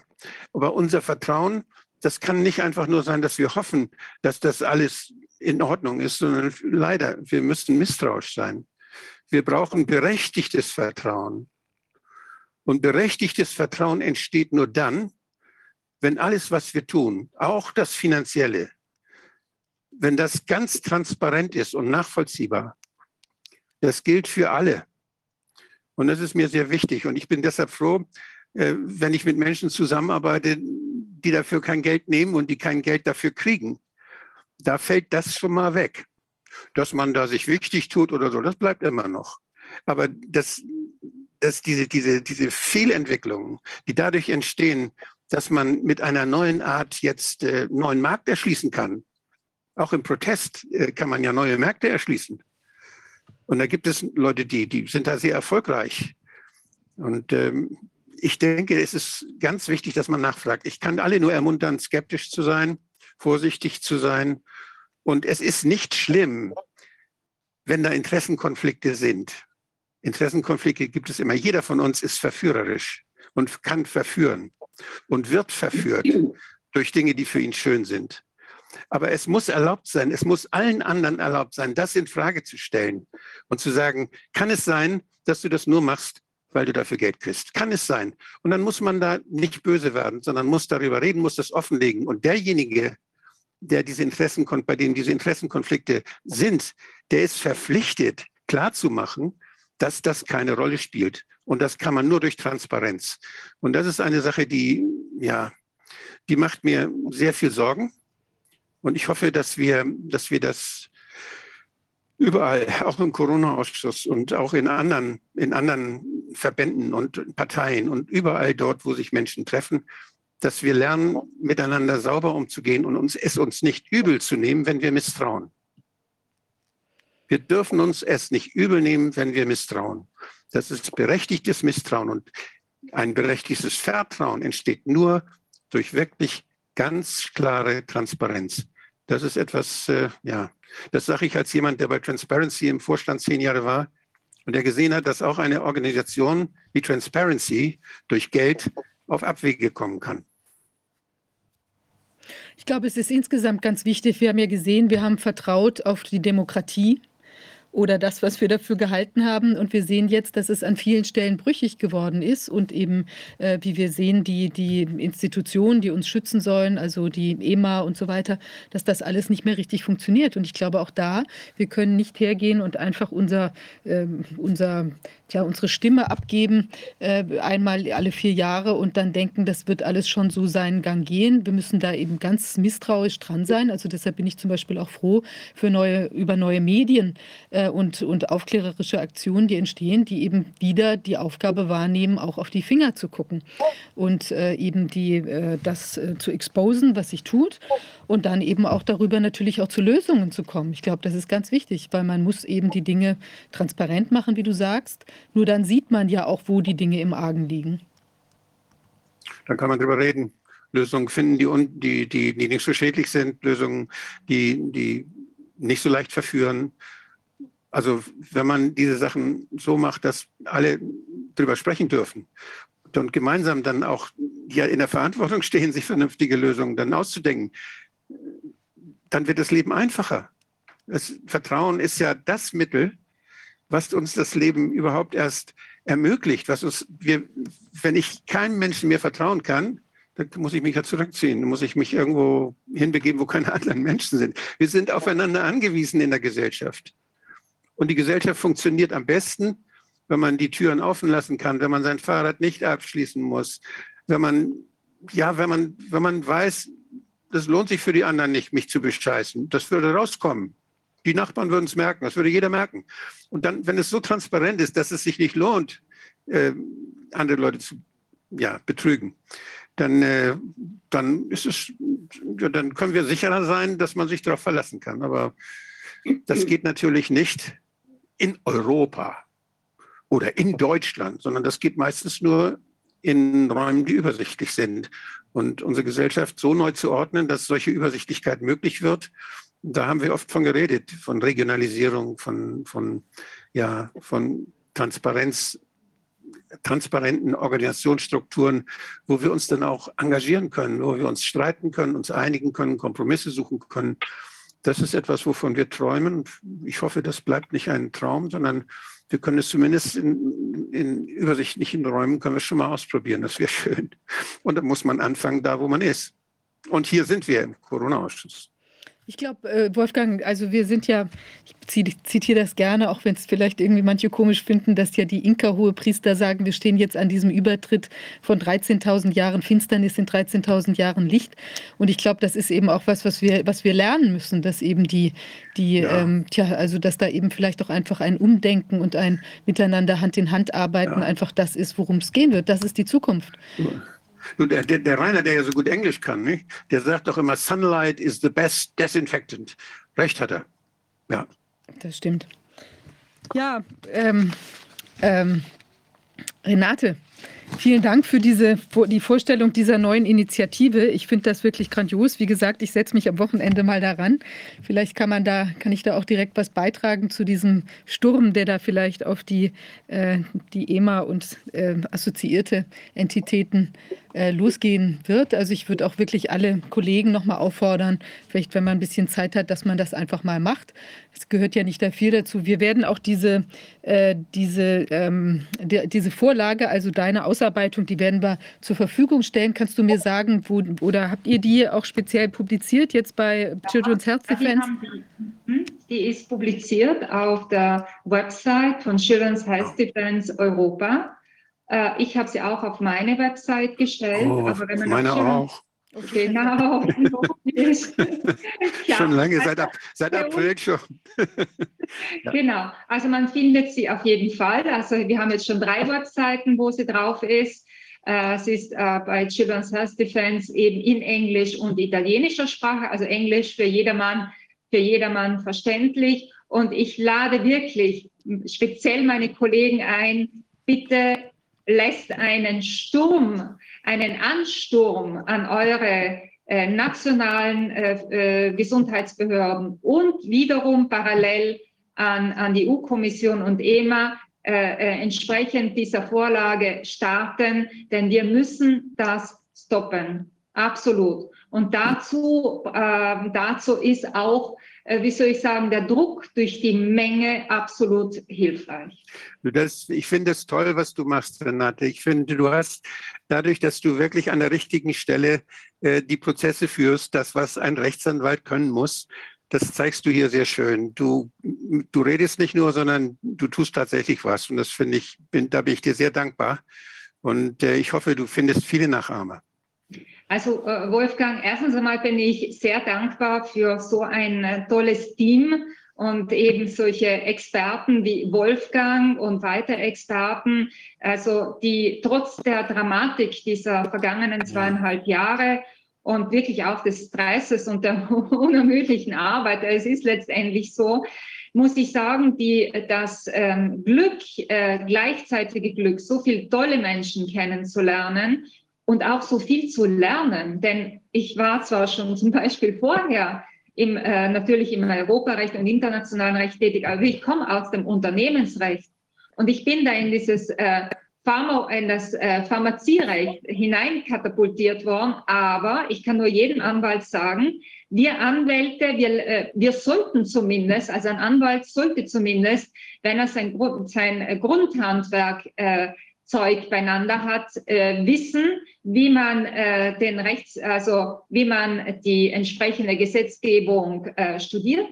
und wie man einen Fall angeht. Und mein, also ich habe in dies, nachdem ich mich schon Ende 2020, Anfang 2021 eingehend in diese, Impf in diese sogenannte Impfstoffthematik eingelesen hatte, immer auch mit wissenschaftlicher Hilfe, unter anderem von Wolfgang, äh, und habe immer versucht, meine Expertise dann auch entsprechend durch zur Verfügung stellen von Vorlagen und der, äh, der vielfältigen Gutachten äh, ähm, national und äh, auf europäischer Ebene und international zur Verfügung zu stellen. Ich glaube, das ist ein, ein Beitrag. Also wir müssen zu Multiplikatoren werden hm. und ich sehe mich auch äh, in dieser Rolle. Und, und das finde ich, ich finde es super. Du weißt ja, ich bin ja, ich bin ja, ich bin erbarmungslos kritisch und auch in Bezug auf Rechtsanwälte.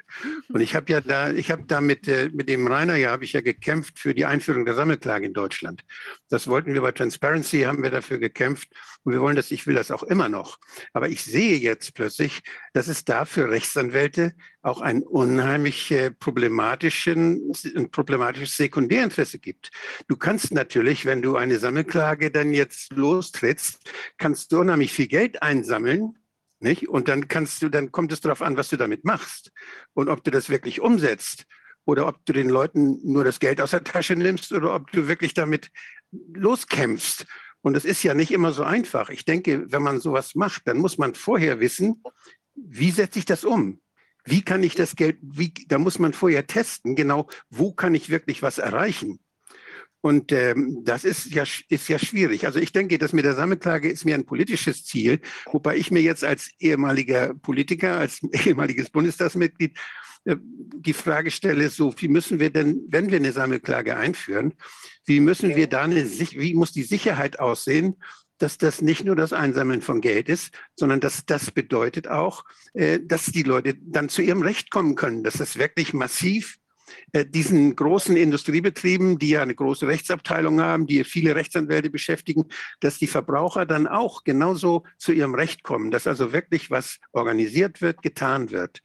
Und ich habe noch keine Lösung, wie man, wie man den Missbrauch der Sammelklage in Deutschland jetzt verhindern müsste. Die gibt es ja noch nicht. Aber wie man, wie man die verhindern müsste, damit das ein Erfolgsmodell wird. Ja. Da bin ich dankbar. Das sollten wir vielleicht mal bei einer gesonderten Sitzung mal diskutieren. Aber wir können das, also momentan, ähm, also es ist ja, äh, in Europa sind ja die Sammelklagen im, im Vergleich zu, zum angelsächsischen Raum ja nicht so ähm, ja, entwickelt. Wir in Europa sollten mit, äh, mit Pilotklagen arbeiten. Ja, das heißt, Muster, Musterklage. Ja. Musterklagen, ganz genau. Und äh, äh, also ich für meinen Teil kann nur sagen, ich habe eigentlich in diesem Bereich äh, mehr oder weniger wirklich kostenlos äh, gearbeitet. Ich habe eigentlich ein, einiges an Klagen ausgearbeitet für für Menschen, die ohne Arbeit dastanden, dann äh, eingereicht. Und was will man von, von Leuten, die sowieso äh, nicht großartig, äh, ähm, großartigen Gehalt verdienen, die dann auch schon seit Monaten ohne Arbeit dastehen. Also von denen dann noch Geld zu verlangen, das ist äh, sehr schwierig. schwierig. Und, und wir haben als Anwälte sowieso schon das große Problem, dass wir im Vorhinein abwägen müssen, was bedeutet das dann, wenn wir unterliegen. Dann wird unser Mandant auch noch zu Prozesskosten der Gegenseite verurteilt. Also, äh, und äh, ja, also es ist, ähm, äh, in diesen zweieinhalb Jahren habe ich sicher nicht von dieser Tätigkeit gelebt, sondern habe mir immer den, den, die Zeit von meinem Wochenende, von den Nächten und vom Urlaub äh, praktisch, der, die sind alle draufgegangen. Die Nächte jetzt nicht so Gänse, ja. weil irgendwann muss man schlafen. Aber was ich sagen will, also äh, äh, wenn jemand so gearbeitet hat wie ich, der hätte von dem nie leben können. Aber hier ging es auch einfach um, um das eigene Bedürfnis, das, Bedürf das eigene Bedürfnis. Ich habe in meiner Familie auch zwei äh, Mitglieder, äh, die äh, zu den, also im Gesundheitsbereich arbeiten. Also bei uns ist ganz einfach auch der Druck als menschliche Wesen da, äh, insgesamt mitzuwirken, ja. aus diesem Irrsinn rauszukommen. Ja. Und äh, ich, ja. Weißt du, ich, ich, bin in einer privilegierten Situation. Ich bin Pensionär, ich bin Staatsdiener und Abgeordneter und bin versorgt dadurch und kann mein Maul aufmachen. Und äh, das weiß ich, das ist eine sehr privilegierte Situation, die mich aber dann, ich fühle mich da verpflichtet, das auch zu tun. Und, und deshalb, äh, wenn ich jetzt so solche systemischen Dinge meine, wenn ich davon rede, dass bei Rechtsanwälten, die ja davon leben, dass sie, dass sie Prozesse führen, die praktisch vom Streit leben, genauso wie die Ärzte von der Krankheit leben, das ist ein Problem. Und das müssen wir einfach ansprechen und müssen Lösungen finden, dass das Problem minimiert wird und dass die Leute, die gute Arbeit machen, auch gut bezahlt werden. Das ist völlig alles in Ordnung. Aber ich finde, diese, dass wir, es darf nicht verboten sein, das anzusprechen. Es darf nicht verboten sein, darüber nach guten Lösungen zu suchen. Das ist mir wichtig. Also so vielleicht, soweit vielleicht nur. Es ist tatsächlich, also wir befinden uns ja alle in wirklich einem existenziellen Kampf hier seit, seit zwei Jahren, ja mehr als zwei Jahren. Und es ist also für mich auch eine 24-7-Beschäftigung, äh, wo wir auch alle Opfer gemacht haben. Also ich meine zum Beispiel äh, mit den Hunden stundenlang spazieren gehen, wie man das vielleicht früher gemacht hat.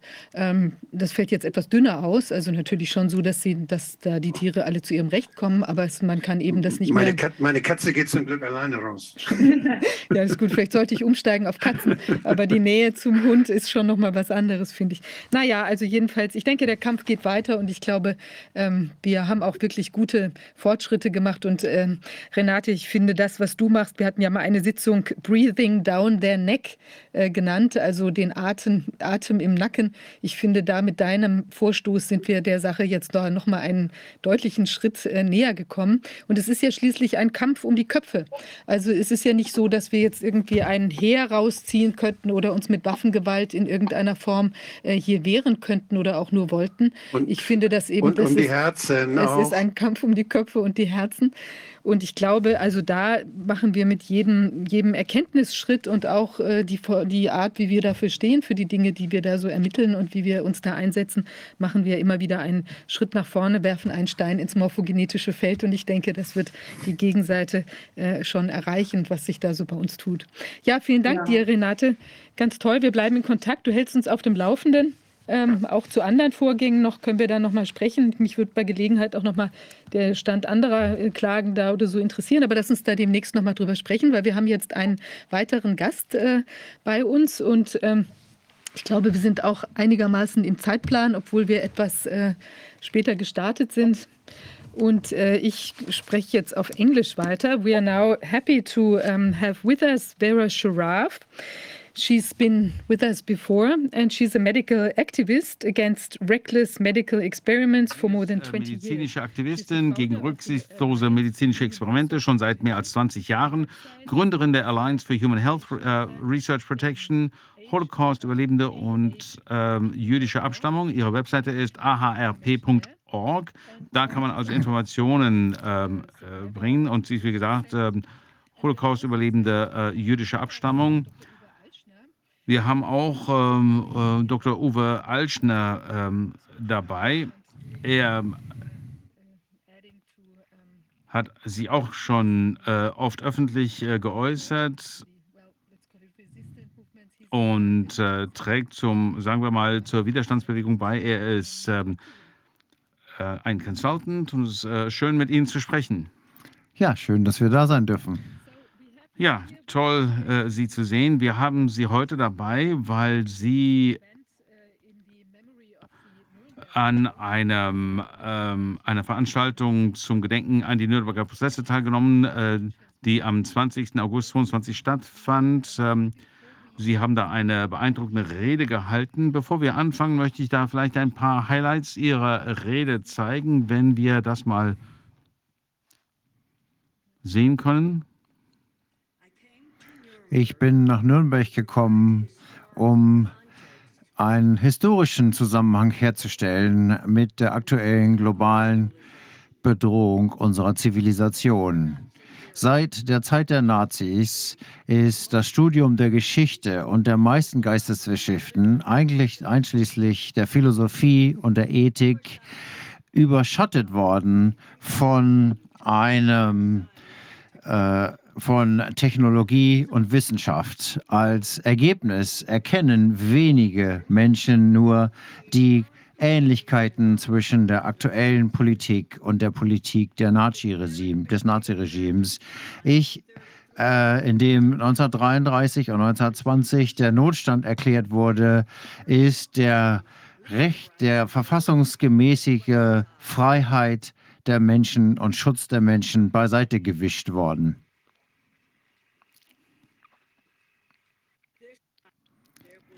Diesmal wird es keine bewaffneten Kräfte geben, die uns retten werden. Es kommt niemand zur Hilfe, solange wir nicht alle sagen, niemals wieder ist jetzt. Wow, das sind schon bewegende Worte.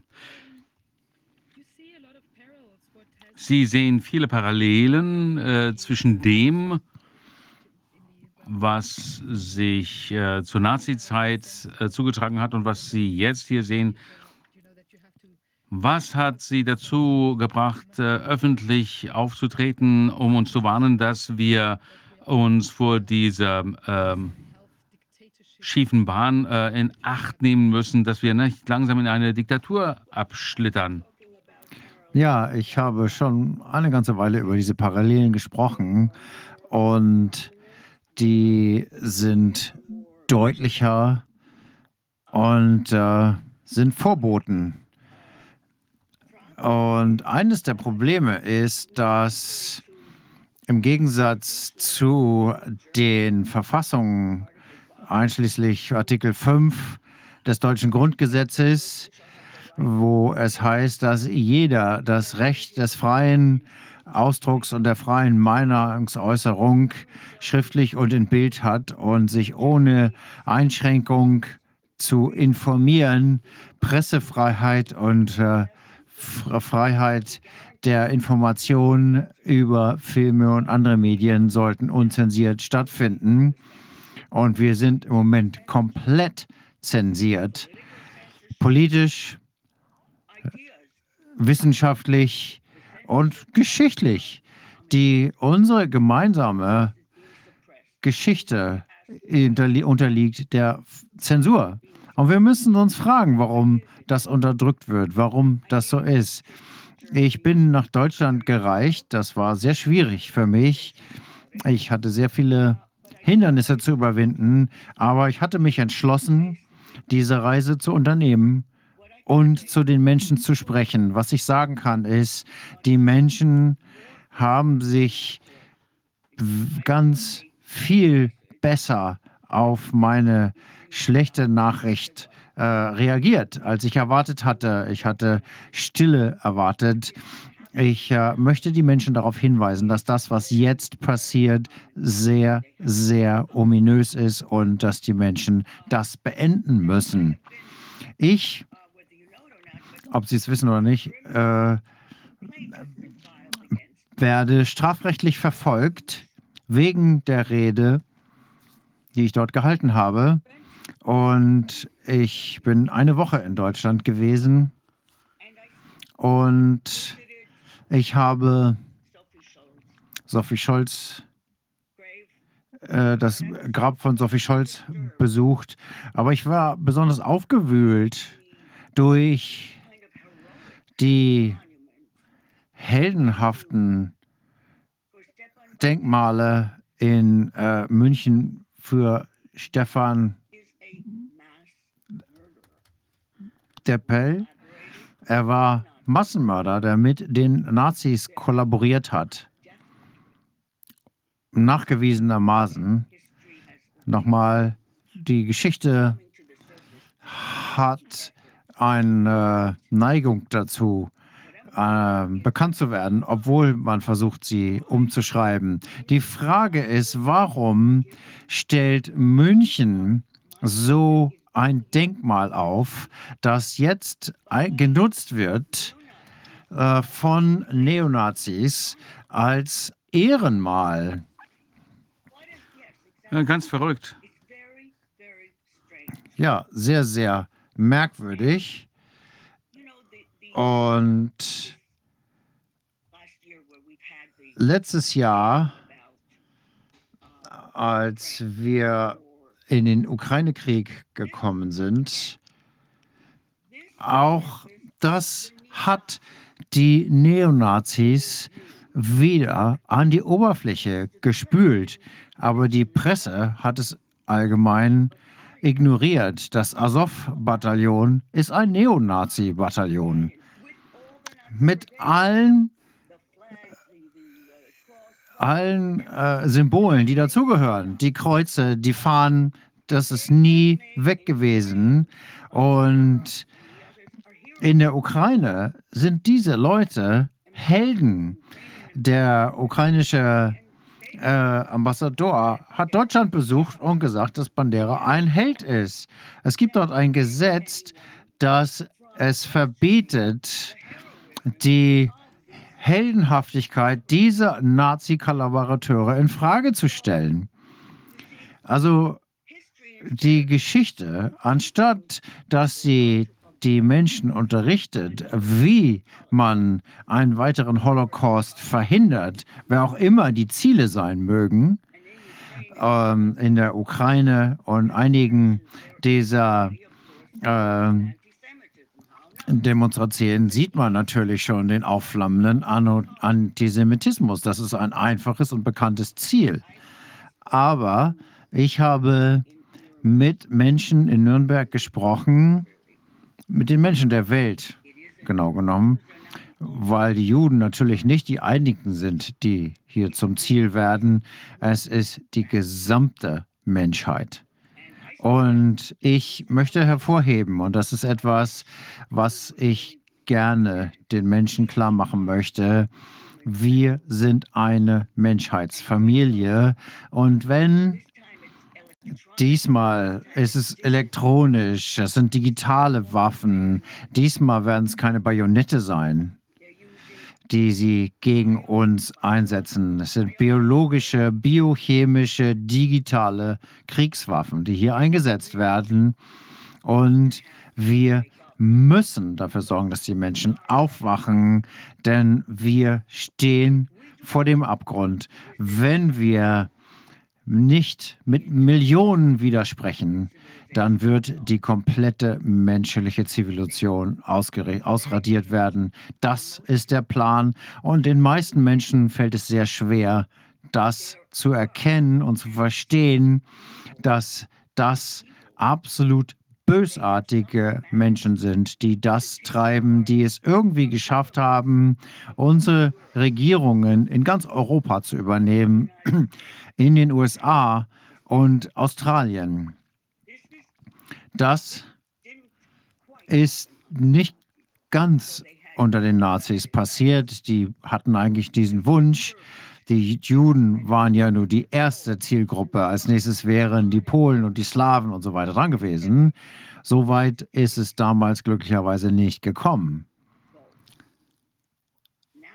Aber die Dinge, die Dinge können jetzt schneller gehen. Wir haben gesehen, wie Regierungen zweieinhalb Jahre lang die Menschen in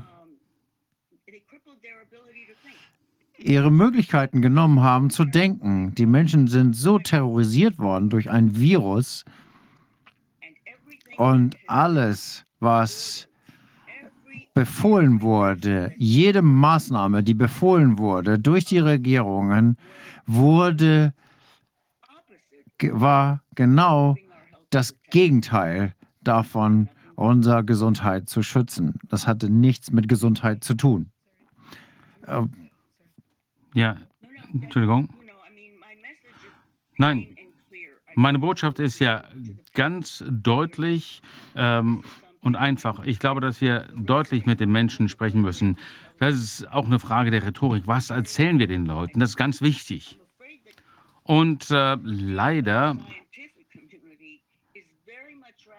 ist ein großer Teil der Wissenschaftler äh, so mit Details beschäftigt, die sie den Menschen nicht vermitteln können. Diese Argumente müssen ausgetauscht werden, aber nicht mit den Menschen. Äh, wir müssen ihnen klare Botschaften äh, senden, wie man aus diesem Morast sich befreien kann. Jeder hat ja seine Rolle die Rechtsanwälte natürlich oder die, die äh, äh, Gerichte sind natürlich sehr langsam und schwierig. In den Vereinigten Staaten waren wir da ein bisschen erfolgreicher mit äh, der Rechtsprechung. Und es gibt auch gute Richter, die äh, sind nicht irgendwo im äh, Weltraum, wir haben jetzt wohl eine ähm, Möglichkeit, ein äh, Fenster. Das äh, Siegel ist gebrochen, als die FDA äh, ihre Zustimmung gegeben hat, diese Experimente, äh, experimentellen äh, Stoffe in äh, Babys zu injizieren, haben die Mütter gesagt, nee. Das heißt, die Menschen können aufwachen. Wir müssen nur den richtigen Ansatz finden. Ich glaube, es ist wichtig, darauf hinzuweisen, wie wir das ja hier schon lange gemacht haben, zusammen mit den Wissenschaftlern auch, dass die Anzahl der Nebenwirkungen und Impfschäden, und das ist auch gleich die Achillesferse des Systems, denn da wird es offensichtlich. Ich glaube, was wir sagen können, äh, wenn wir sehen, warum Nürnberg so wichtig ist, weil es äh, wie ähm, ein Prozess gegen die Ärzte war, die diese schrecklichen Straftaten begangen haben, äh, medizinische Experimente an Menschen durchzuführen. Das ist so eine schreckliche Sache, wie Renate Holzeisen gerade gesagt hat. Wir sehen das jetzt hier nochmal wie eine neue ein neues Therapeutikum, das äh, nicht sorgfältig untersucht worden ist. Und das hätte passieren sollen, bevor es auf den Markt kommt. Und deswegen müssen wir uns den Noblex Nürnberg Kodex angucken, der nach dieser schrecklichen Erfahrung entwickelt wurde, wo wir sagen können, es darf das nicht nochmal geben. Und jetzt sehen wir, dass diese eisernen Prinzipien äh, scheinbar äh, mit den Füßen getreten werden, ohne dass überhaupt äh, irgendein Respekt dort äh, zu sehen ist. Und deswegen ist es wichtig, darauf hinzuweisen, was in der Vergangenheit passiert ist. Wir müssen das in Betracht ziehen mit den Dingen, die wir heute tun. Deswegen glaube ich, ist es sehr wichtig, dass Sie sich auf diese historischen Zeiten bezogen haben. Und das kann auch nicht missverstanden werden. Das ist etwas, was ich aus meiner eigenen Familiengeschichte als äh, ähm, mitgenommen habe. Wenn ich etwas Falsches sehe, dann weise darauf hin und tue alles, damit sich das nicht wiederholt. Na, ich denke, dass diese äh, Unterdrückung, diese Zensur äh, auf breiter Basis wirklich ein Zeichen der Schwäche ist. Warum muss man denn zensieren? Warum muss man zensieren, anstatt zu argumentieren? Aber die wollen sich auf kein Argument einlassen, mit niemandem, mit, nicht mit Wissenschaftlern, äh, Professoren oder äh, Laien. Sie wollen sich auf kein Argument einlassen, weil sie genau wissen, äh, dass sie überhaupt keine äh, Grundlage haben für irgendwelche Argumente. Die Moral und äh, die Beweislast sprechen gegen sie und ich unterstreiche die Moral als allererstes. Denn dadurch ist die Gesellschaft äh, vom rechten Weg abgeraten. Äh, wenn man das hier als moralisch bezeichnet, dann ist das das Ende der Zivilisation. Ja, das stößt das Tor zur Hölle auf. Genau, das Tor zur Hölle. Und wir sind schon sehr weit auf diesem Weg vorangeschritten. Und wenn man sich äh, anschaut, dass die äh, neue äh, Rechte äh, äh, wächst, warum sollte das der Fall sein? aber die ukrainische äh, Bandera-Propaganda, das sind Helden. Was für eine Gesellschaft ist das? Und wer zwingt Deutschland denn, seinen Boden hierfür herzugeben, für diese ähm, Unterstützung. Äh, denn das ist ja ein Ort, dieses Denkmal ist ja ein Ort, wo die Menschen äh, ihren Respekt zollen. Also das ist wirklich eine Frage, die die äh, Deutschen stellen sollten. Warum eigentlich? Das ist ja mehr als nur ein Symbol. Damit gibt man äh, seine Unterstützung.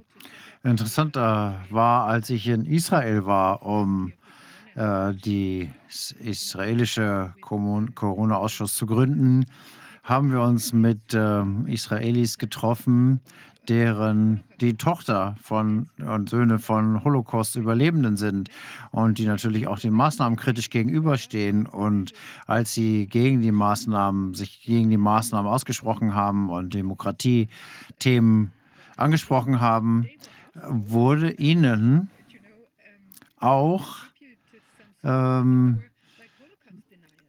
äh, wurde ihnen äh, gesagt, dass sie Holocaust-Leugner sind. Das ist also kein deutsches Phänomen. Da haben wir das natürlich auch, aber äh, selbst solche Leute ähm, hören das, dass es relativiert wird. Das ist äh, natürlich ein unzweifelhaft schreckliches Event, aber wir müssen doch unsere Schlüsse daraus ziehen, was damals passiert ist. Und äh, das wird offensichtlich hier als Werkzeug eingesetzt, um den Menschen zu sagen, das ist äh, ein verbotener Bereich. Wenn man sowas sagt, dann wird man sofort als Holocaust-Leugner äh, dargestellt, etwas, was man nicht sein will. Und deswegen ähm, kann man den Menschen damit sagen, so nicht, da nicht. Das deutet ja darauf hin, wo wir gerade stehen. Man würde ja eine historische Tatsache nicht so in Ketten legen, wenn man keine Angst davor hätte, dass irgendetwas äh, dabei zutage tritt, äh, mit dem man sich heute auseinandersetzen muss. Der Sinn des Nürnberger Kodex war ja, sicherzustellen, dass künftige Generationen sowas nie wieder tun würden. Es war ja schon mal passiert. Und wie schon kurz nach dem Krieg gesagt wurde, es ist passiert, also kann es nochmal passieren. Es kann überall passieren und wir sehen das jetzt. Das Gift, das hier sich verbreitet, es ist wie eine schlimme, giftige Decke, die sich über alles legt.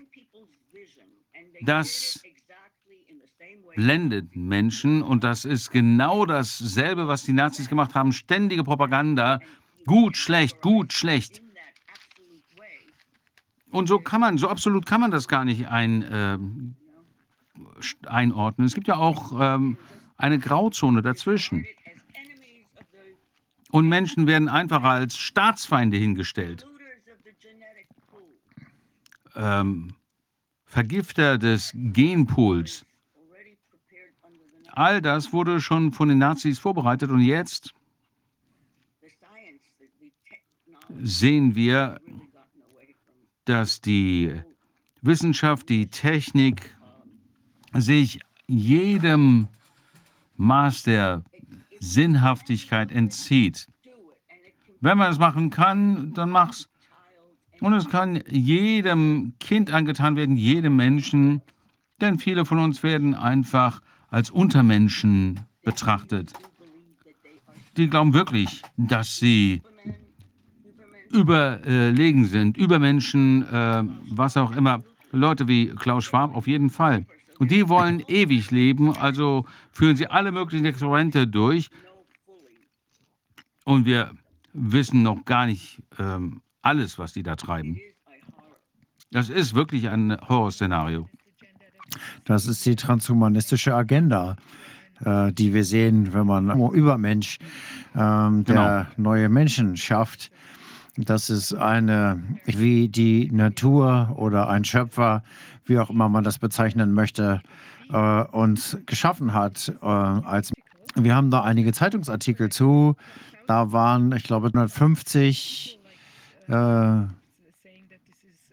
die gesagt haben, das ist nicht okay, hier über den Nürnberger Protest, äh, Kodex zu reden. Und später wurden sie ähm, von der Polizei als Holocaust-Leugnerin äh, angezeigt. Was soll man dazu sagen? Hier sehen wir den Artikel. Und Uwe Eichner, Uwe, können Sie das vielleicht kommentieren, was in Nürnberg passiert ist? Sie waren ja auch dabei. Ja, natürlich, danke.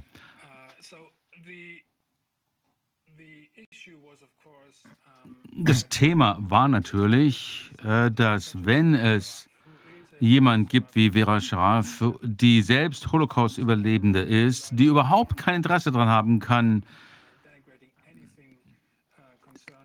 irgendetwas im Zusammenhang äh, mit dem Schicksal der äh, Familie äh, kleinreden reden oder leugnen äh, könnte.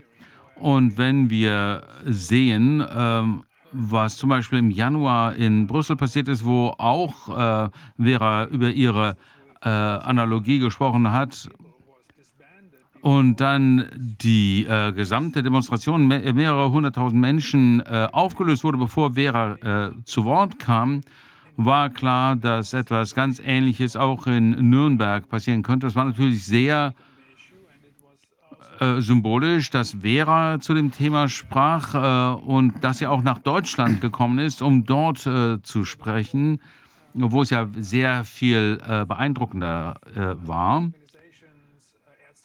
Und wir hatten ja eine Reihe von Organisationen, ähm, Menschenrechte Nürnberg, Erste für Aufklärung und so weiter, äh, viele andere, die ähm, das äh, zu ermöglichen, um das Risiko zu minimieren, dass das Ganze aufgelöst werden konnte. Deswegen wussten nicht viele, dass Vera sprechen würde. Und sie hat als allererste äh, auf der Bühne gesprochen. Und sie hat eine sehr ähm, ähm, ergreifende Rede gehalten, äh, was auch viele Dinge anspricht, wie Korruption, äh, Interessenkonflikt und die äh, Parallelen in der äh, Geschichte.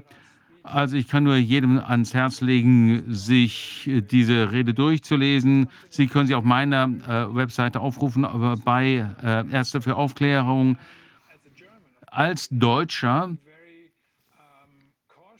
bin ich natürlich sehr vorsichtig. Ähm, das ist mir von klein auf beigebracht worden äh, mich irgendwie einer Relativierung oder Trivialisierung ähm, von einer Sache, die so monströs ist wie der Holocaust äh, ist, anzunähern. Aber wenn jemand wie Vera das selbst sagt, dann ist das natürlich sehr ermutigend äh, für uns und das äh, zeigt uns, dass wir die äh, Fakten natürlich genau analysieren müssen. Das konnten wir jetzt einfach noch nicht, weil äh, versucht worden ist, das zu äh, vermeiden, äh, zu verhindern, indem man diejenigen, die Fragen stellen, als äh, Neonazis zu framen, wenn das ähm, eigentlich äh, möglicherweise genau das Gegenteil der Fall ist.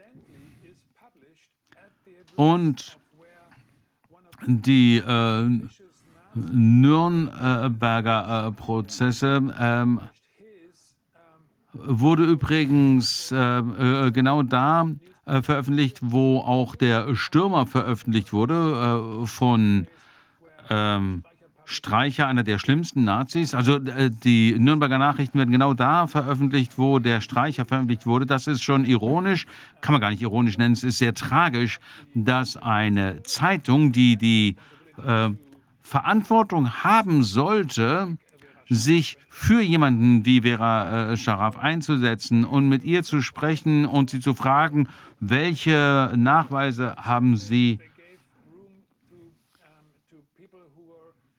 ähm, äh, stattdessen äh, geben Sie äh, solchen Menschen, Menschen eine Stimme, die Vera äh, denunzieren und äh, die selber schon äh, sich dem Antisemitismus annähern, äh, wenn Vera als Rumänin bezeichnet wird, wo sie lediglich in Rumänien geboren wurde, aber amerikanische Staatsbürgerin ist.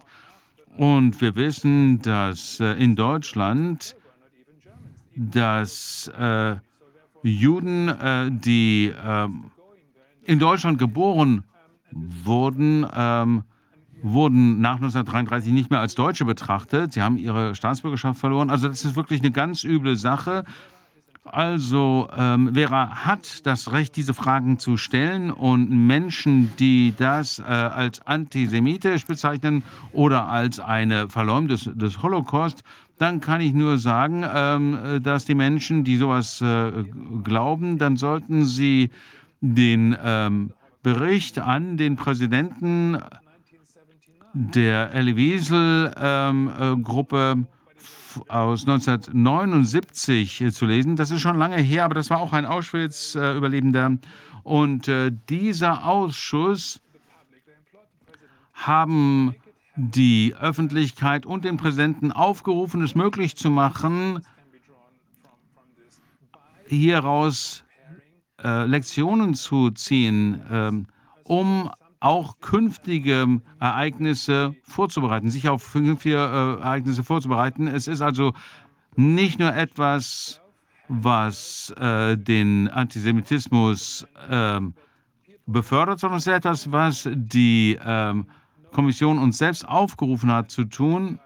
Und es ist äh, auch eine Frage der moralischen Integrität. Ich wüsste niemand, der besser ähm, gestellt ist, ähm, sich hier zu äußern als Vera Sharaf. Ähm, und entsprechende äh, Parallelen aufzuzeigen, die Sie sehen. Ob diese Parallelen nun wirklich da sind, ist muss etwas, was man untersuchen muss. Aber wie gesagt, ich habe gute Gründe, dass äh, Vera sich das sehr genau überlegt hat, bevor sie das ähm, öffentlich gesagt hat. Und ich muss sagen, die Reaktion des deutschen Präsidenten, des Bundespräsidenten, ich bin wirklich äh, beschämt, denn ich bin ja auch Deutscher. Es ist wirklich ähm, etwas, was äh, ich schlimm finde, dass das Vera scharf passiert ist. Ich glaube, es ist eine sehr, sehr wichtige Aussage, auch in Bezug auf das, was Wolfgang gerade gesagt hat. Es muss durchaus möglich sein, äh, dem nachzugehen und Fragen zu stellen, was äh, los ist und argwöhnisch zu sein. Und wenn man das Gefühl hat, dass etwas in die falsche Richtung geht, das zu hinterfragen, ohne dass man Gefahr läuft, ähm, angeklagt wird, zu werden, die Vergangenheit für irgendetwas äh, zu missbrauchen. Das muss die Stärke einer Demokratie sein, in die Vergangenheit zu schauen und aus den Fehlern zu lernen, die dort gemacht worden sind. Ähm, ich fand es auch interessant, äh, dass in dem Artikel, den wir gerade gesehen haben, ich glaube, das war von der Gegendemonstration, das Bild, wenn ich das richtig verstanden habe. Und da hatten Sie, habe ich das richtig gesehen? Das scheint die Verdi-Gruppe zu sein. Und da steht es äh, Gesundheit statt Profit. Ähm, wenn wir uns angucken, was äh, Wolfgang gerade gesagt hat, ähm, mit den schlechten Produkten und den vielen äh, Gesundheitsrisiken, das ist doch schon ziemlich verwirrend, was man hier sieht als Aussage, oder?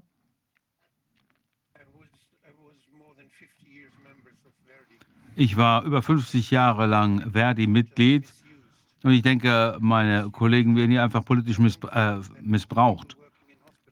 Ich glaube nicht, dass die Leute, äh, die in den Krankenhäusern arbeiten, äh, diese Gefühle teilen, dass sie äh, zufrieden sind damit, was mit ihnen gemacht wird, dass sie unbedingt äh, geimpft werden müssen, dass sie eine Maske äh, tragen müssen, obwohl es sehr gut untersucht ist, dass es nur besondere Situationen gibt, in denen das einen Sinn ergibt. Und es gibt keine wissenschaftlichen Beweise dafür. Äh, sie mussten sehen, dass äh, die äh, Verwandten nicht mehr kommen konnten, um ihre sterbenden Familienmitglieder zu besuchen. Das war wirklich furchtbar was die Menschen, die in den Krankenhäusern arbeiten oder in Altenheimen, in Behindertenheimen, was die da erleben mussten. Ich kann nur sagen, danke an all diejenigen, die sich dem nicht ähm, gebeugt haben, die aufgestanden sind, für ähm, ihren Berufsstand gekämpft haben, für ihre Patienten gekämpft haben. Da gibt es sehr viele, viel mehr, als wir denken. Ich möchte da hinzufügen, ich möchte fragen, warum bestehen Sie darauf, dass Ärzte und äh, Krankenschwestern geimpft werden? Wir sehen ja, wie sich die Beweise anhäufen, was diese äh, Impfungen machen. Kann man sich vielleicht vorstellen, dass ein Teil des Berufsstands äh, der Pflegekräfte eliminiert werden sollen. Man muss ja schließlich die, die man nicht mehr haben will, auch nicht behandeln. Ich denke, dass wir eine Situation haben, in der es im Gesundheitswesen zu einer großen Konzentration gekommen ist. Wenn Sie sehen, dass Google äh, sich als Gesundheitsdienstleister positioniert, auch Amazon macht das, das sind äh, keine äh, Organisationen, die berühmt sind für ihre Solidarität, wo man äh, seinem Nächsten nahesteht, seinem äh, Nachbarn, äh, wo man sich gegenseitig unterstützt. Das ist völlig äh, anders. Wir haben ja in Deutschland einen Sozialstaat. Das steht ja im Grundgesetz. Deutschland ist ein Sozialstaat. Das bedeutet, dass wir verpflichtet sind, uns gegenseitig zu helfen und das zu organisi äh, organisieren. Das ist, wird heute oft vergessen. Es gibt große Unternehmen, die das übernehmen und die Solidarität zerstören. Das sehen wir darin, wie sie versuchen, Krankenhäuser zu schließen, die kleinere äh, Krankenhäuser, die näher an den, äh, bei den Menschen stehen, die behaupten, sie können das besser machen, die haben dann Computer, das können die kleineren nicht, sie sind digitalisiert. Wozu brauche ich denn die Digitalisierung? Ich brauche meinen Nachbarn, der mir hilft. Und äh, ich brauche einen Arzt, der mich kennt und nicht irgendjemand von Google. Und das machen sie alle kaputt. Die missbrauchen all das, um äh, alles zu übernehmen. Die missbrauchen, was jetzt passiert, um das Gesundheitswesen zu übernehmen, denn sie wissen, das ist ein riesiges Geschäft. Und wenn man den Menschen Angst machen vor Krankheiten, wenn man ihnen sagen kann, sie äh, können äh, Krebs bekommen oder Affenpocken oder was auch immer, dann hat man ja ein Geschäftsmodell, dann kann man denen irgendwas anbieten, dann kann man was verkaufen. Das machen die. Es ist mehr als ein Business. Das, da steckt mehr dahinter. Die Medizin zu kontrollieren ist mehr als nur geschäftig, sondern man recht, steuert, ja. man kontrolliert, wer lebt und wer stirbt. Das ist etwas, was jemand, äh, der äh, sich das äh, im Nachgang anhört, ähm, der sagt dann vielleicht, ja, hier kommen sie wieder. Jetzt werden wieder ähm, Verschwörungstheorien verbreitet. Naja, wenn Sie das machen wollen, dann müssen Sie natürlich auch Elie Wiesel und die äh, Kommission als ähm, äh, Verschwörungstheoretiker ähm, bezeichnen, wie auch Dwight D. Eisenhower, den ja auch, auf den sich auch ähm, Vera Sharaf bezieht, äh, denn die haben ja die äh, wirkliche Bedrohung von etwas Monströsem hier aufgezeigt, äh, das durch die Technologie hier erreicht werden soll. Also äh, der Bericht der äh, Wiesel-Kommission sagt, die ähm, Erfahrung der Menschheit äh, ist nicht nur verändert worden, sondern die Entwicklung der Technologie ähm, bedroht die Existenz der Menschheit selbst, äh, indem die Technologie entwickelt wird und die ähm, Studie äh, des Holocaust, die Untersuchung des Holocaust kann uns hier äh, gegen wappnen. Das heißt, es gibt natürlich viele Geschäftemacherei, äh, wie Sie sagen, Herr Wodak, aber es gibt auch noch diese, ähm, äh, die, äh, diesen Transhumanismus, den ja auch äh, Vera äh, erwähnt. Das muss ähm, äh, untersucht werden, auch aus historischer Perspektive, ist noch nie gemacht worden. Ich habe gehört von Vera, dass Bandera in München äh, beerdigt wurde. Warum gerade in München? Naja, das war das Zentrum der, äh, des deutschen Geheimdienstes, äh, das, äh, der nach äh, dem Zweiten Weltkrieg von den Amerikanern eingerichtet wurde. Unter der äh, Führung ehemaliger Nazi-Generale, einer der, der erste Leiter der, des Bundesnachrichtendienstes war Nazi-General. Er hat sich bis in die 60er Jahre mit Hans Glöbke, Adenauers äh, Nazi-Staatschef ähm, getroffen und die haben persönliche Positionen ausgetauscht. Auch die historische äh, Kommission, das Institut für Zeitgeschichte in Deutschland wurde unter die Führung ehemaliger Nazi-Sympathisanten gestellt, statt äh, unter äh, kommunistischer, äh, unter der Führung von kommunistischen äh, Ge äh, Geschichtswissenschaftlern zu stellen. Die haben also sichergestellt, dass die richtigen Leute da an den Schaltstellen waren, um ähm, zu ähm, bestimmen, was historische Fakten sind und was nicht. Das ist eine Tatsache und das müssen wir wirklich mal thematisieren. Deswegen bin ich so dankbar, dass Vera sich hingestellt hat und das angesprochen hat. Das müssen wir jetzt untersuchen, denn es ist sehr möglich, dass die eugenische Ideologie versucht, die Technologie einzusetzen, die viel ähm, übler ist als alles, was äh, jeder vernünftige Arzt oder jede Krankenschwester sich vorstellen kann. Die äh, haben da vielleicht wirklich was ganz äh, viel Schlimmeres auf der Agenda, als auch äh, Mike Jeden noch vor kurzem geschrieben hat. Das ist wirklich etwas, äh, wofür ich sehr dankbar bin, dass Vera Sharaf das äh, ähm, angesprochen hat. Und ich bin sehr äh, glücklich, Sie unterstützen zu können bei dieser Arbeit. Ich glaube, Es ist sehr, sehr wichtig, dass wir diese Themen jetzt ansprechen. Ich kann mich an 1989 erinnern, als der Deutsche Bundestag eine Bewegung ähm, unter kritischen Parlamentariern hatte, die den Biowissenschaften gegenüber, kritisch gegenüberstand, weil plötzlich Dinge möglich waren, die vorher niemals möglich waren. Die äh, Stammzellenforschung, sie wollten pharmazeutische Produkte aus Stammzellen produzieren und wir haben das damals erkannt. Und ich habe die Enquete-Kommission äh, erkämpft und es gab Parlamentarier aus allen Parteien. Wir haben uns äh, am Rhein zusammengefunden und ein Bündnis für Menschenwürde geschlossen.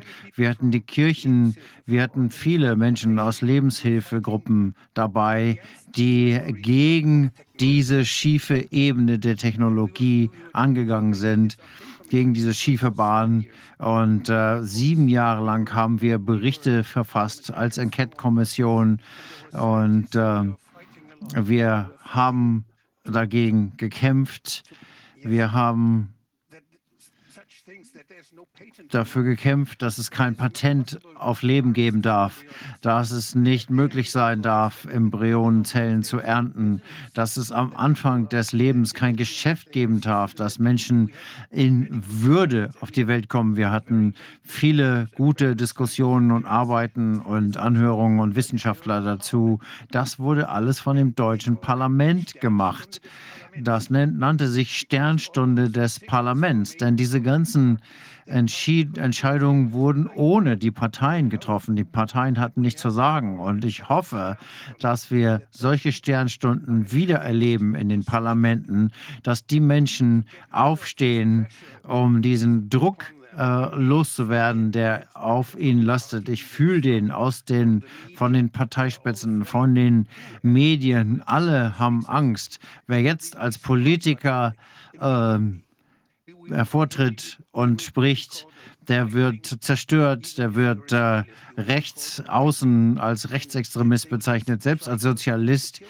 Und äh, es wird versucht, diese Menschen politisch kalt zu stellen. Und diese Parlamentarier, denen wir unsere Macht anvertraut haben, die müssen jetzt aufstehen. Was können wir tun? Wir müssen was können wir ohne das Parlament machen? Wir müssen auf die Straßen gehen, aber wir brauchen Regeln. Es gibt keine andere Rechtsprechung. Es gibt kein anderes Gericht, zu dem wir gehen können. Es gibt nur die Gerichte, oh, die institutionell korrupt sind, die unter Druck stehen, unter Druck der Politiker. Und es ist sehr, sehr schwierig, in Europa ein Gericht zu finden, wo äh, dieser Druck, die, das diesem Druck standhält und sagt, ich bin äh, unabhängiger Richter, ich will die Wahrheit äh, finden, ich äh, arbeite, um äh, die Wahrheit zu erkennen. Ein Richter, der das tut, der hat Schwierigkeiten in seiner Laufbahn und Arbeit. Es gibt viele, viele äh, Staatsanwälte und äh, Anwälte, die sich dagegen organisieren. Das ist die Organisation der Anwälte. Und äh, ich habe große Hoffnung in sie, dass sie äh, mehr versuchen und äh, sie erfolgreich sind. Wir sollten sie dabei unterstützen. Gibt es irgendeine Möglichkeit äh, von Rechtsanwälten aus und Juristen aus verschiedenen Ländern sich zusammenzutun? Wie bereits gesagt, in den Vereinigten Staaten ist es ja noch ein bisschen eher möglich, ähm, hier erfolgreich zu sein. Ich glaube, das Netzwerk äh, kritische Richter und Staatsanwälte versucht, ähm, Kontakte äh, zu erstellen es gab den Europarat, wo ich äh, politisch aktiv war. Und dieser Europarat hat immer von der Opposition gelernt. Das war immer in der Parlamentarischen Versammlung sehr interessant. Es gab nicht nur die Regierung, sondern auch die Opposition. Das heißt, wenn man etwas auf den Tisch bringen wollte, dann äh, konnte man das erfolgreich tun. Also man konnte dort Dinge auf den Tisch bringen, die man in dem eigenen Land nicht auf den Tisch bringen konnte. Und äh, Als diese Impfthemen begonnen haben, gab es Parlamentarier im Europarat, die entschieden haben, dass niemand zur Impfung gezwungen werden will, werden darf, wenn er das nicht möchte. Und jetzt höre ich davon gar nichts mehr.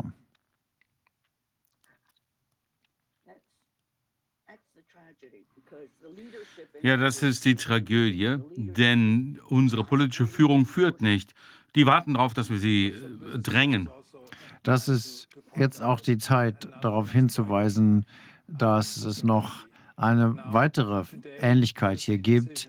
Die politischen Entscheidungen werden heute von NGOs und ähm, Stiftungen wie die Bertelsmann Stiftung in Deutschland vorbereitet. Ähm, Bertelsmann übrigens als Unternehmen hat in den späten 19 die Frechheit hatte, sich als äh, Kämpfer gegen die Nazis äh, ähm, zu profilieren, obwohl sie ähm, bis zum Schluss die größten Verträge mit der Wehrmacht hatten, die äh, Drucksachen zu erstellen. Der einzige Grund, warum Bertmanns äh, Probleme hatte, ist, dass sie selbst die Nazis betrogen haben. Ähm, sie haben 1933 bereits Bücher äh, über Euthanasie und andere Dinge, die ganz klar mit der Nazi-Ideologie in Verbindung stehen, zu verle verlegt zu haben und das äh, zu sagen, dass die nichts damit zu tun haben, ist eine blanke Lüge.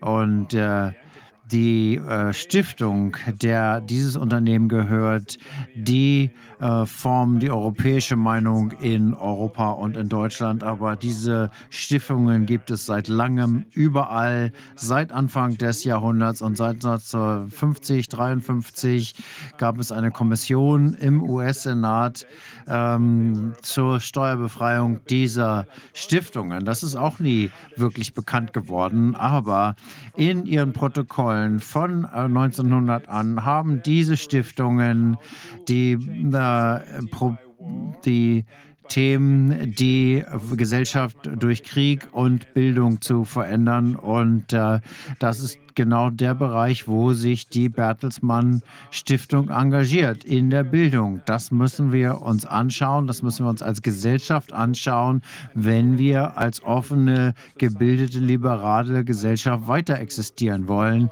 Wir stehen kurz davor, das Kind mit dem Bade auszuschütten, indem wir uns auf deren ähm, Ratschläge einlassen, ähm, mit dem Ruf nach äh, Privatsphäre wäre und äh, dass äh, hier wir uns ganz genau als Gesellschaft das anschauen müssen, um zu sehen, was da passiert. Und hier geht auch mein großer Dank an Vera Scheraf, dass sie die Gelegenheit genutzt hat, äh, für uns alle ähm, zum 75-jährigen Jubiläum des Nürnberger Codes zu sprechen. Das ist ein Meilenstein gewesen, aber nicht der letzte. Wir müssen die Debatte fortsetzen. Danke. Danke, ja. Gibt es noch etwas, was Sie hinzufügen möchten, Vera? Einfach nur, dass die Menschen wirklich verstehen müssen, dass wir die Mehrzahl sind und die Zahlen sind entscheidend. Wenn die Menschen zusammenkommen und ihre Unterschiede über, äh, äh, beiseite legen. Wir haben jetzt einen gemeinsamen Feind und die versuchen unser Leben schwer zu machen, es noch schwerer zu machen. Sie versuchen, viele von uns loszuwerden. Bevölkerungskontrolle ist, worauf sich diese neue Medizin äh, konzentriert, nicht auf die Heilung.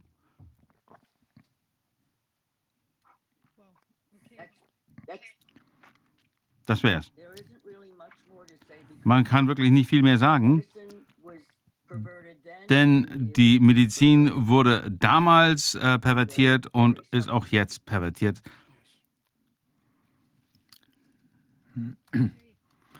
Gut. Ich glaube, mit diesen Worten sind wir am Ende unserer heutigen Sitzung angelangt.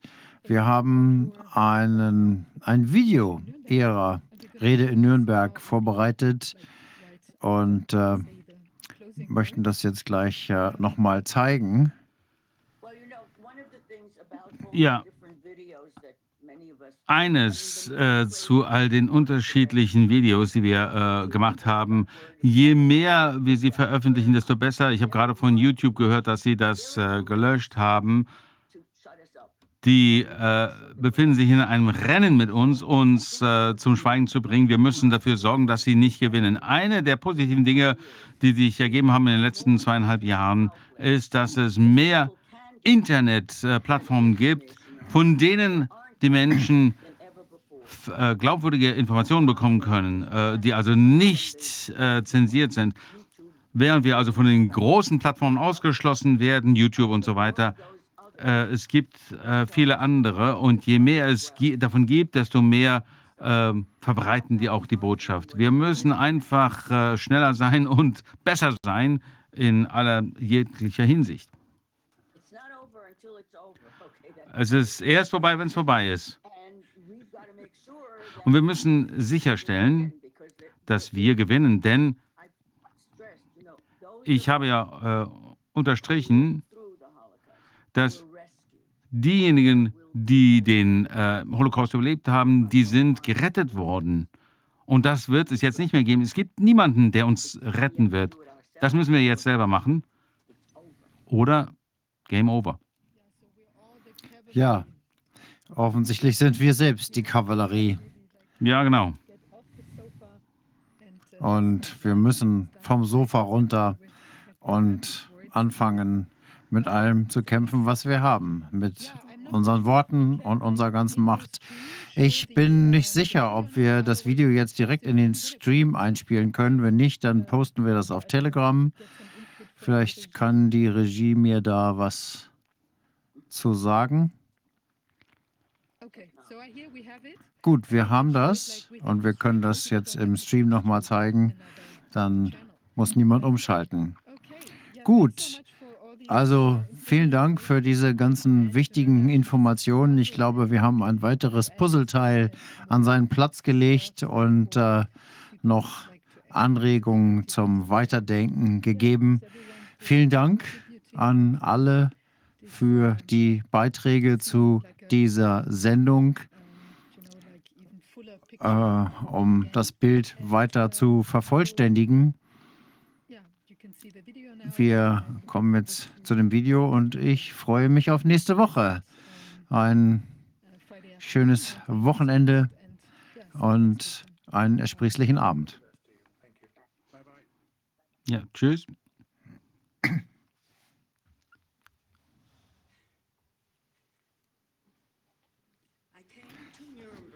Ich bin nach Nürnberg gekommen, um der aktuellen globalen Bedrohung, mit der unsere Zivilisation konfrontiert ist, einen historischen Kontext zu geben. Die letzten zweieinhalb Jahre waren besonders anstrengend, äh, da schmerzhafte Erinnerungen wieder aufkamen. 1941 war ich dreieinhalb Jahre alt, als meine Familie aus ihrem Haus in Rumänien vertrieben und in die Ukraine deportiert wurde. Wir wurden in ein Konzentrationslager getrieben, wo wir praktisch verhungern mussten. Der Tod war allgegenwärtig. Mein Vater starb an äh, Typhus, als ich äh, fünf Jahre alt war, im äh, Lager. Das war eine Infektionskrankheit, die in all diesen Ghettos und Lagern äh, um sich griff, weil es keine sanitären äh, Hygienemaßnahmen gab. 1944, als die Endlösung aggressiv umgesetzt wurde, zog sich Rumänien aus seinem Bündnis mit Nazi-Deutschland zurück.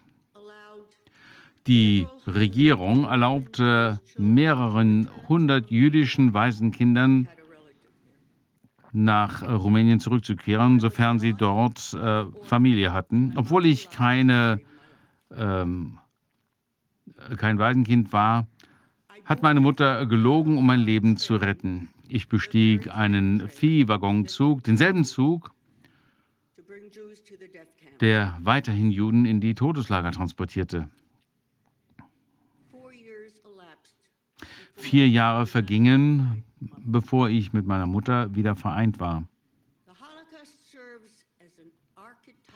Der Holocaust dient als archetypisches Symbol für das grenzenlos Böse. Moralische Normen und menschliche Werte wurden systematisch ausgelöscht.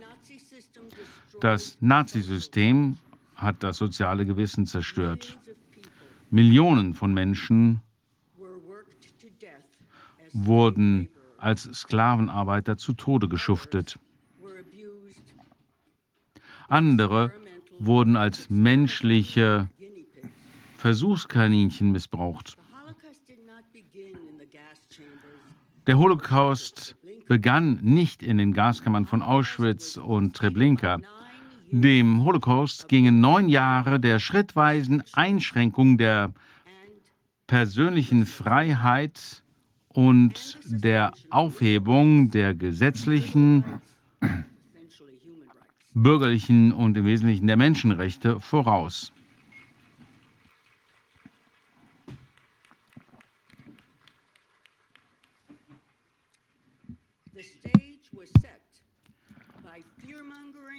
Die Bühne wurde durch Angstmacherei und Hasspropaganda bereitet.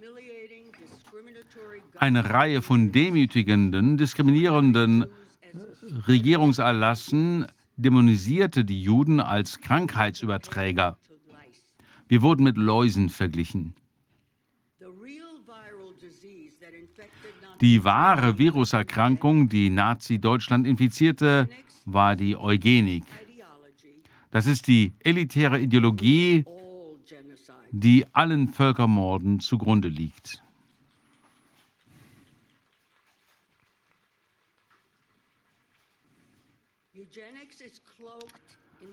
Eugenik ist in einen Mantel der Pseudowissenschaft gehüllt. Sie wurde von akademischen und medizinischen Establishments sowie von der Justiz übernommen, sowohl in Deutschland als auch in den Vereinigten Staaten. Eugeniker rechtfertigen soziale und wirtschaftliche Ungleichheit. Sie legitimieren Diskriminierung, Apartheid, Sterilisation, Euthanasie und Völkermord. Die Nazis nannten es ethnische Säuberung zum Schutz des Genpools. Die Medizin wurde von ihrem Heilungsauftrag entfremdet und zu einer Waffe gemacht. Zunächst ging es darum, die Fortpflanzung durch Zwangssterilisation zu kontrollieren. Dann ging es darum, diejenigen zu eliminieren, die als Untermenschen galten. Die ersten Opfer des medizinischen Mordes waren tausend deutsche Säuglinge und Kinder unter drei Jahren. Diese mörderische Operation wurde auf schätzungsweise 10.000 Kinder, deutschen Kinder unter 17 äh, Jahren ausgeweitet. Die nächsten Opfer waren psychisch Kranke, es folgten die älteren Menschen in Pflegeheimen. All diese Menschen wurden als wertlose Esser verurteilt. Im Rahmen der Operation T4 wurden bestimmte Krankenhäuser zu Tötungsstationen umgewandelt, in denen verschiedene Vernichtungsmethoden getestet wurden, darunter auch Zyklon B, das Gas, das in den Vernichtungslagern eingesetzt wurde. Das Ziel der Endlösung bestand darin, die gesamte europäische jüdische ähm, Bevölkerung Europas äh, zu vernichten. Damals waren das 11 Millionen Menschen. Die Nazis erließen diskriminierende Gesetze. Sie nutzten moderne Technologie, kostengünstige industrielle Methoden, ein effizientes Transportsystem und eine hochqualifizierte Bürokratie, die den industriellen Völkermordprozess koordinierte. Das Ziel war hohe Geschwindigkeit, maximale Effizienz bei niedrigen Kosten. Die menschlichen Opfer dieses beispiellosen Völkermordes waren sechs Millionen Juden und neun Millionen andere Menschen, die die Nazis als Untermenschen entmenschlichten. Der Zweck von Holocaust-Gedenkstätten besteht darin, künftige Generationen zu warnen und darüber zu informieren, wie eine aufgeklärte, zivilisierte Gesellschaft in ein völkermörderisches Universum verwandelt werden kann, das von absoluter moralischer Verderbtheit beherrscht wird.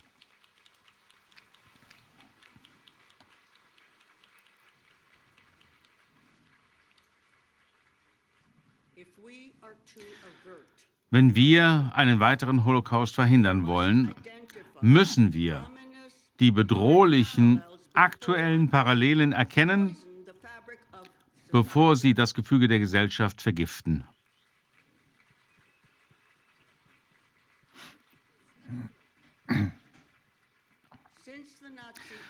Seit der Zeit des Nationalsozialismus sind die Geschichtswissenschaft und die meisten Geisteswissenschaften, einschließlich Philosophie, Religion und Ethik, durch die Betonung der utilitaristischen Wissenschaft und Technologie in den Hintergrund getreten. Infolgedessen erkennen nur wenige Menschen Ahnungs, äh, äh, die Ähnlichkeiten zwischen der gegenwärtigen äh, Politik und der des Naziregimes. Mit der Verhängung des Ausnahmezustands in den Jahren 1933 und 2020 wurden verfassungsrechtlich geschützte persönliche Freiheiten, Rechtsansprüche und Bürgerrechte ausgehebelt.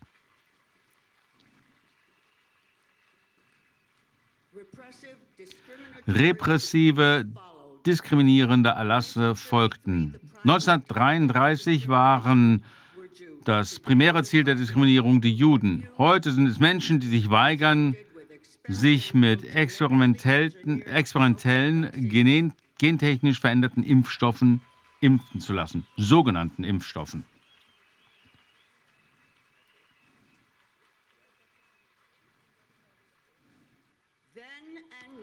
Damals wie heute wurden staatliche Diktate geschaffen, um Teile der Bevölkerung zu eliminieren. Im Jahr 2020 verbot die Regierung den Krankenhäusern, ältere Menschen in Pflegeheimen zu behandeln.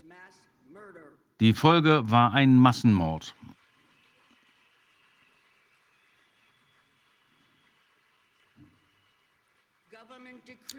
Staatliche Verordnungen verbieten jetzt dann weiterhin lebensrettende von der FDA zugelassene Medikamente zu verschreiben.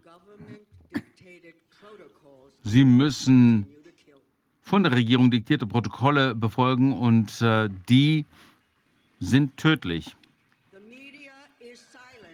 Die Medien schweigen wie auch damals.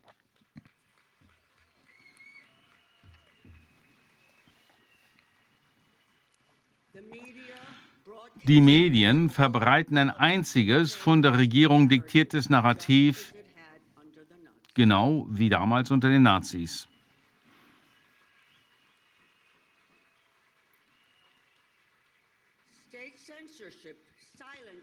Eine strenge Zensur bringt gegenteilige Ansichten zum Schweigen. In Nazi-Deutschland gab es nur wenige Menschen, die sich dagegen wehrten. Diejenigen, die es taten, wurden in Konzentrationslager geschickt.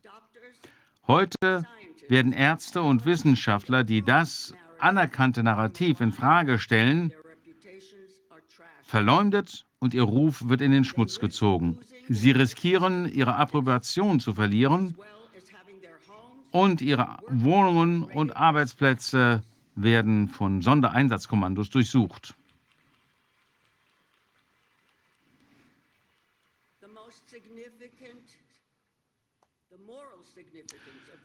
Die moralische Bedeutung des Nürnberger Kodex kann gar nicht hoch genug eingeschätzt werden. Der Nürnberger Kodex ist das maßgebliche international anerkannte Dokument in der Geschichte der medizinischen Ethik.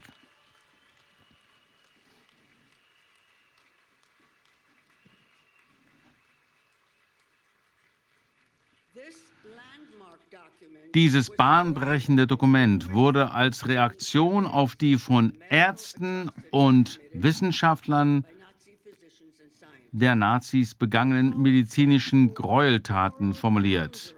Der Kodex legt die moralischen Grenzen für die Forschung am Menschen fest. Der Nürnberger Kodex lehnt die Ideologie der Eugenik ab und bekräftigt unmissverständlich den Vorrang und die Würde des einzelnen Menschen.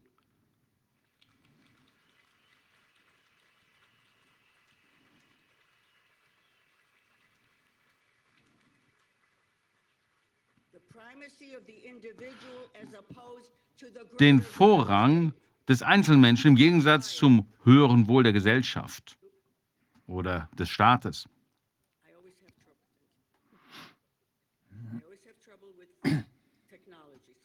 Ich habe immer Probleme mit der Technik, sorry.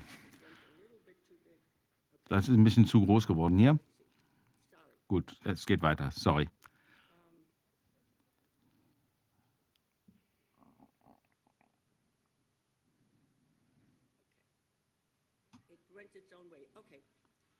Das macht, was es will. Naja, die amerikanischen Juristen, die den Nürnberger Kodex formulierten, übernahmen die offiziellen deutschen Richtlinien für Menschenversuche aus dem Jahr 1931. Sie stammten von Dr. Julius Moses. Diese Richtlinien blieben bis 1945 rechtlich in Kraft. Aber die Nazis haben das natürlich völlig ignoriert. Und sie haben Dr. Moses äh, dann nach äh, Theresienstadt deportiert, wo er starb. Der Nürnberger Kodex definiert grundlegende universelle moralische und rechtliche Standards und bekräftigt die grundlegenden Menschenrechte. Die Menschenrechte gelten für jeden Menschen, jede äh, Hautfarbe, jeder Religion, egal wer, wir sind eine menschliche Familie.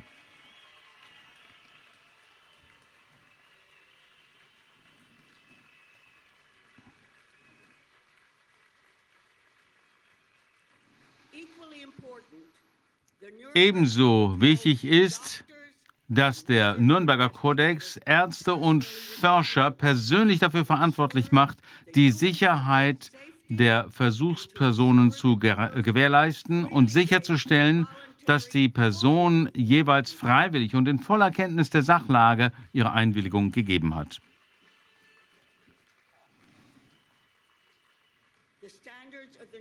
Die Normen des Nürnberger Kodex sind in das internationale Strafgesetzbuch aufgenommen worden. Sie sind heute sowohl in Friedenszeiten als auch im Krieg rechtlich anwendbar. Mit dem Nürnberger Kodex soll sichergestellt werden, dass die Medizin nie wieder von dem ethischen Vorsorgeprinzip abweicht, das da lautet, keinen Schaden anrichten.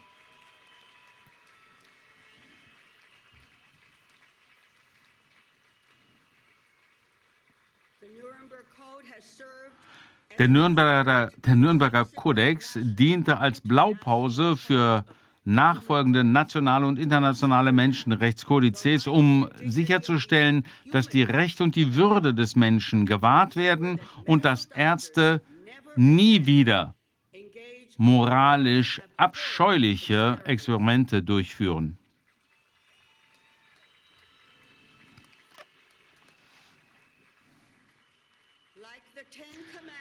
Wie bei den zehn Geboten darf kein einziges Wort des Kodex jemals geändert werden.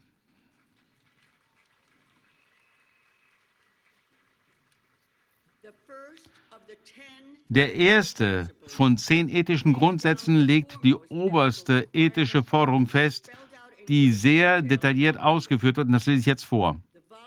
Die freiwillige Zustimmung des menschlichen Subjekts ist absolut unerlässlich.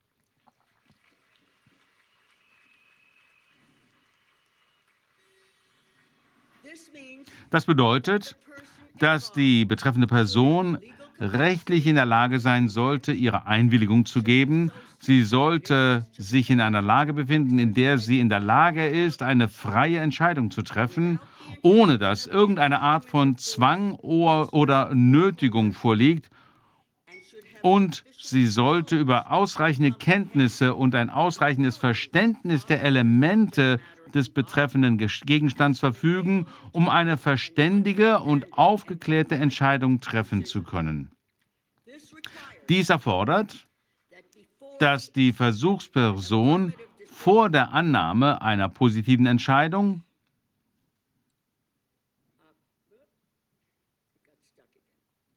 Jetzt bin ich wieder hängen geblieben. Sorry.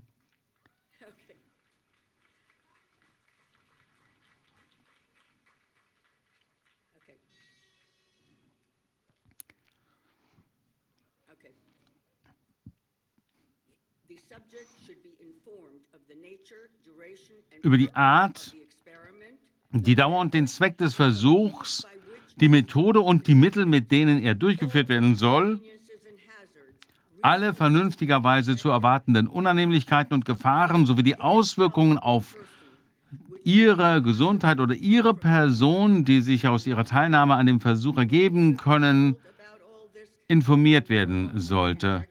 Hat Ihnen irgendwer das gesagt, als man Ihnen diese Injektion angeboten hat, diese ins, äh, experimentelle Injektion? Das bezweifle ich. Die Pflicht und Verantwortung, die Qualität der Einwilligung zu überprüfen, liegt bei jeder Person, die den Versuch initiiert, leitet oder sich an ihm beteiligt. Das ist ihre persönliche Pflicht und Verantwortung, die nicht ungestraft an andere delegiert werden kann.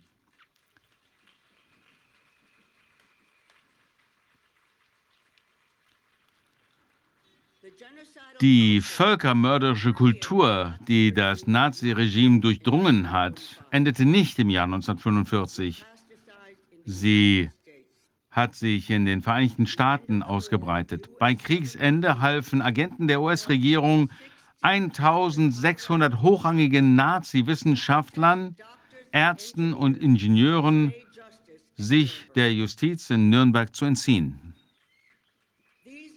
Diese Nazi-Technokraten erleichterten die mörderischen Operationen der Nazis. Sie waren Hitlers Partner bei Verbrechen gegen die Menschlichkeit. Sie wurden im Rahmen der Operation Paperclip heimlich in die USA geschmuggelt. Dies geschah unter Missachtung der ausdrücklichen Anweisungen von Präsident Harry Truman. Diese Nazi-Verbrecher wurden in hochrangigen Positionen an wichtigen amerikanischen wissenschaftlichen und medizinischen Einrichtungen eingesetzt, wo sie ihre Arbeit fortsetzten. Mehr noch, diese Nazi-Technokraten bildeten eine Generation von amerikanischen Wissenschaftlern, Ärzten und Ingenieuren aus. Auf diese Weise wurden die Nazi-Methoden und die unmoralische Missachtung menschlicher Werte in Amerika verankert.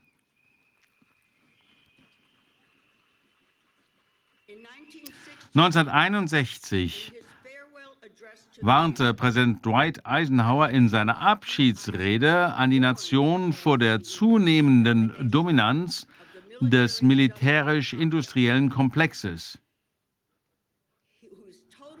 dessen totaler Einfluss wirtschaftlich, politisch und sogar geistig, sagte er, überall zu spüren ist.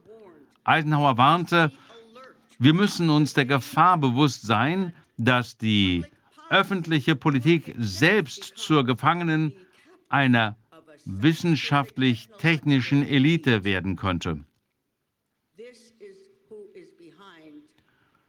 Das sind diejenigen, die hinter der Covid-Pandemie stecken.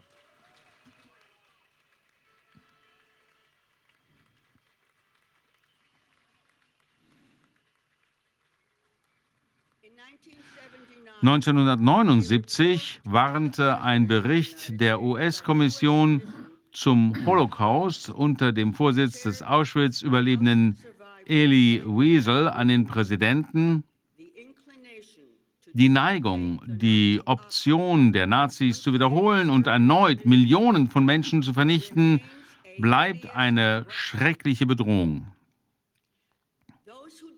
Diejenigen, die erklären, dass Holocaust-Analogien tabu sind, verraten die Opfer des Holocausts, indem sie die Relevanz des Holocausts verleugnen.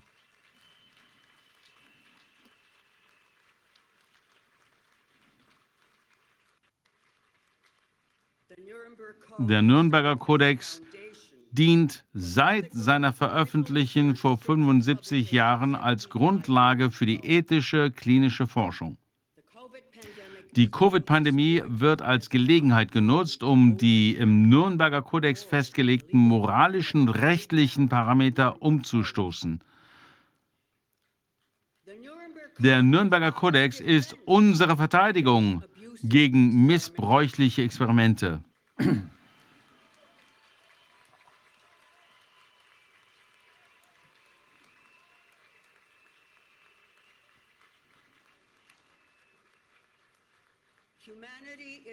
Die Menschheit wird derzeit von den globalen Erben der Nazis belagert. Eine Gruppe skrupelloser, miteinander verbundener globaler Milliardäre hat die Kontrolle über nationale und internationale politische Institutionen erlangt. Sie haben mit der Umsetzung eines teuflischen, einer teuflischen Agenda begonnen. Dazu gehört der Umsturz der Demokratie und der westlichen Zivilisation, die Entvölkerung der Welt, Abschaffung der Nationalstaaten und Einrichtung einer Weltregierung, die Abschaffung des Bargelds und die Einführung einer digitalen Währung. Jedem Menschen digitale IDs und Fähigkeiten der künstlichen Intelligenz zu implantieren. Wenn diese Ziele Wirklichkeit werden, werden wir 24 Stunden am Tag, sieben Tage die Woche digital überwacht werden.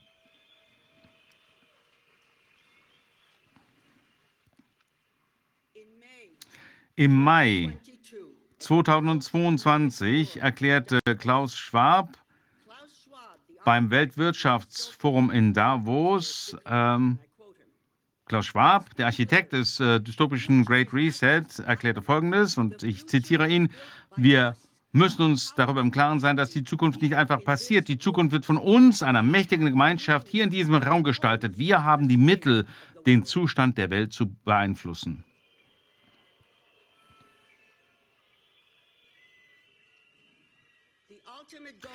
Das ultimative Ziel dieser Größenwahrungen ist es, die totale Kontrolle über die natürlichen Ressourcen, die Finanzmittel der Welt zu, äh, zu erlangen und die Menschen durch transhumane Roboter zu ersetzen. Der Transhumanismus ist ein biotechnologisch verstärktes Kastensystem, die neue Eugenik. Der Hauptberater von Klaus Schwab ist Yuval Noah Harari, ein an der Oxford-Universität ausgebildeter Israeli. Harari ist ein Verfechter der neuen Eugenik und des Transhumanismus. Harari bezeichnet den Menschen als ein hack hackbares Tier. Er hat erklärt, wir haben die Technologie, um Menschen in großem Umfang zu hacken.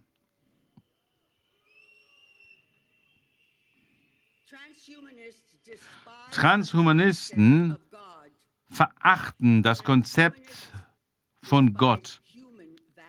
Transhumanisten verachten die menschlichen Werten und leugnen die Existenz einer menschlichen Seele. Harare erklärt, dass es zu viele nutzlose Menschen gibt. Erinnern Sie sich daran, die Nazis sprachen von wertlosen Essern. Das ist die neue Eugenik. Sie wird von den mächtigsten globalen Militär, äh, Milliardärstechnokraten, die sich in Davos versammeln, äh, befürwortet. Big Tech, Big Pharma, die Finanzoligarchen, Akademiker, Regierungsvertreter und der militärisch-industrielle Komplex. Diese Größenwahnsinnigen haben den Weg für einen weiteren Holocaust geebnet.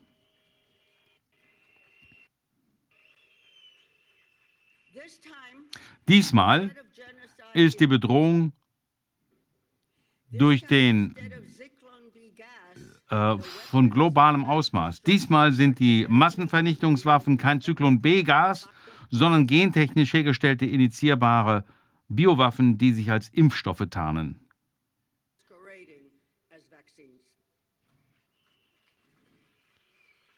Dieses Mal wird es keine Retter geben. Wenn wir uns nicht alle wehren, wird es nie wieder so sein. Unless all of us resist, never again is now.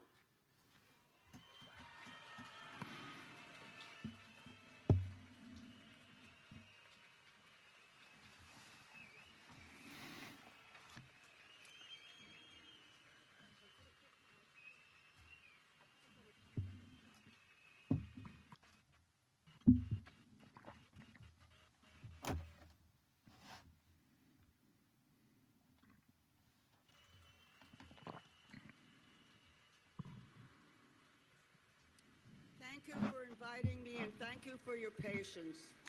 Danke für die Einladung und vielen Dank für Ihre Geduld.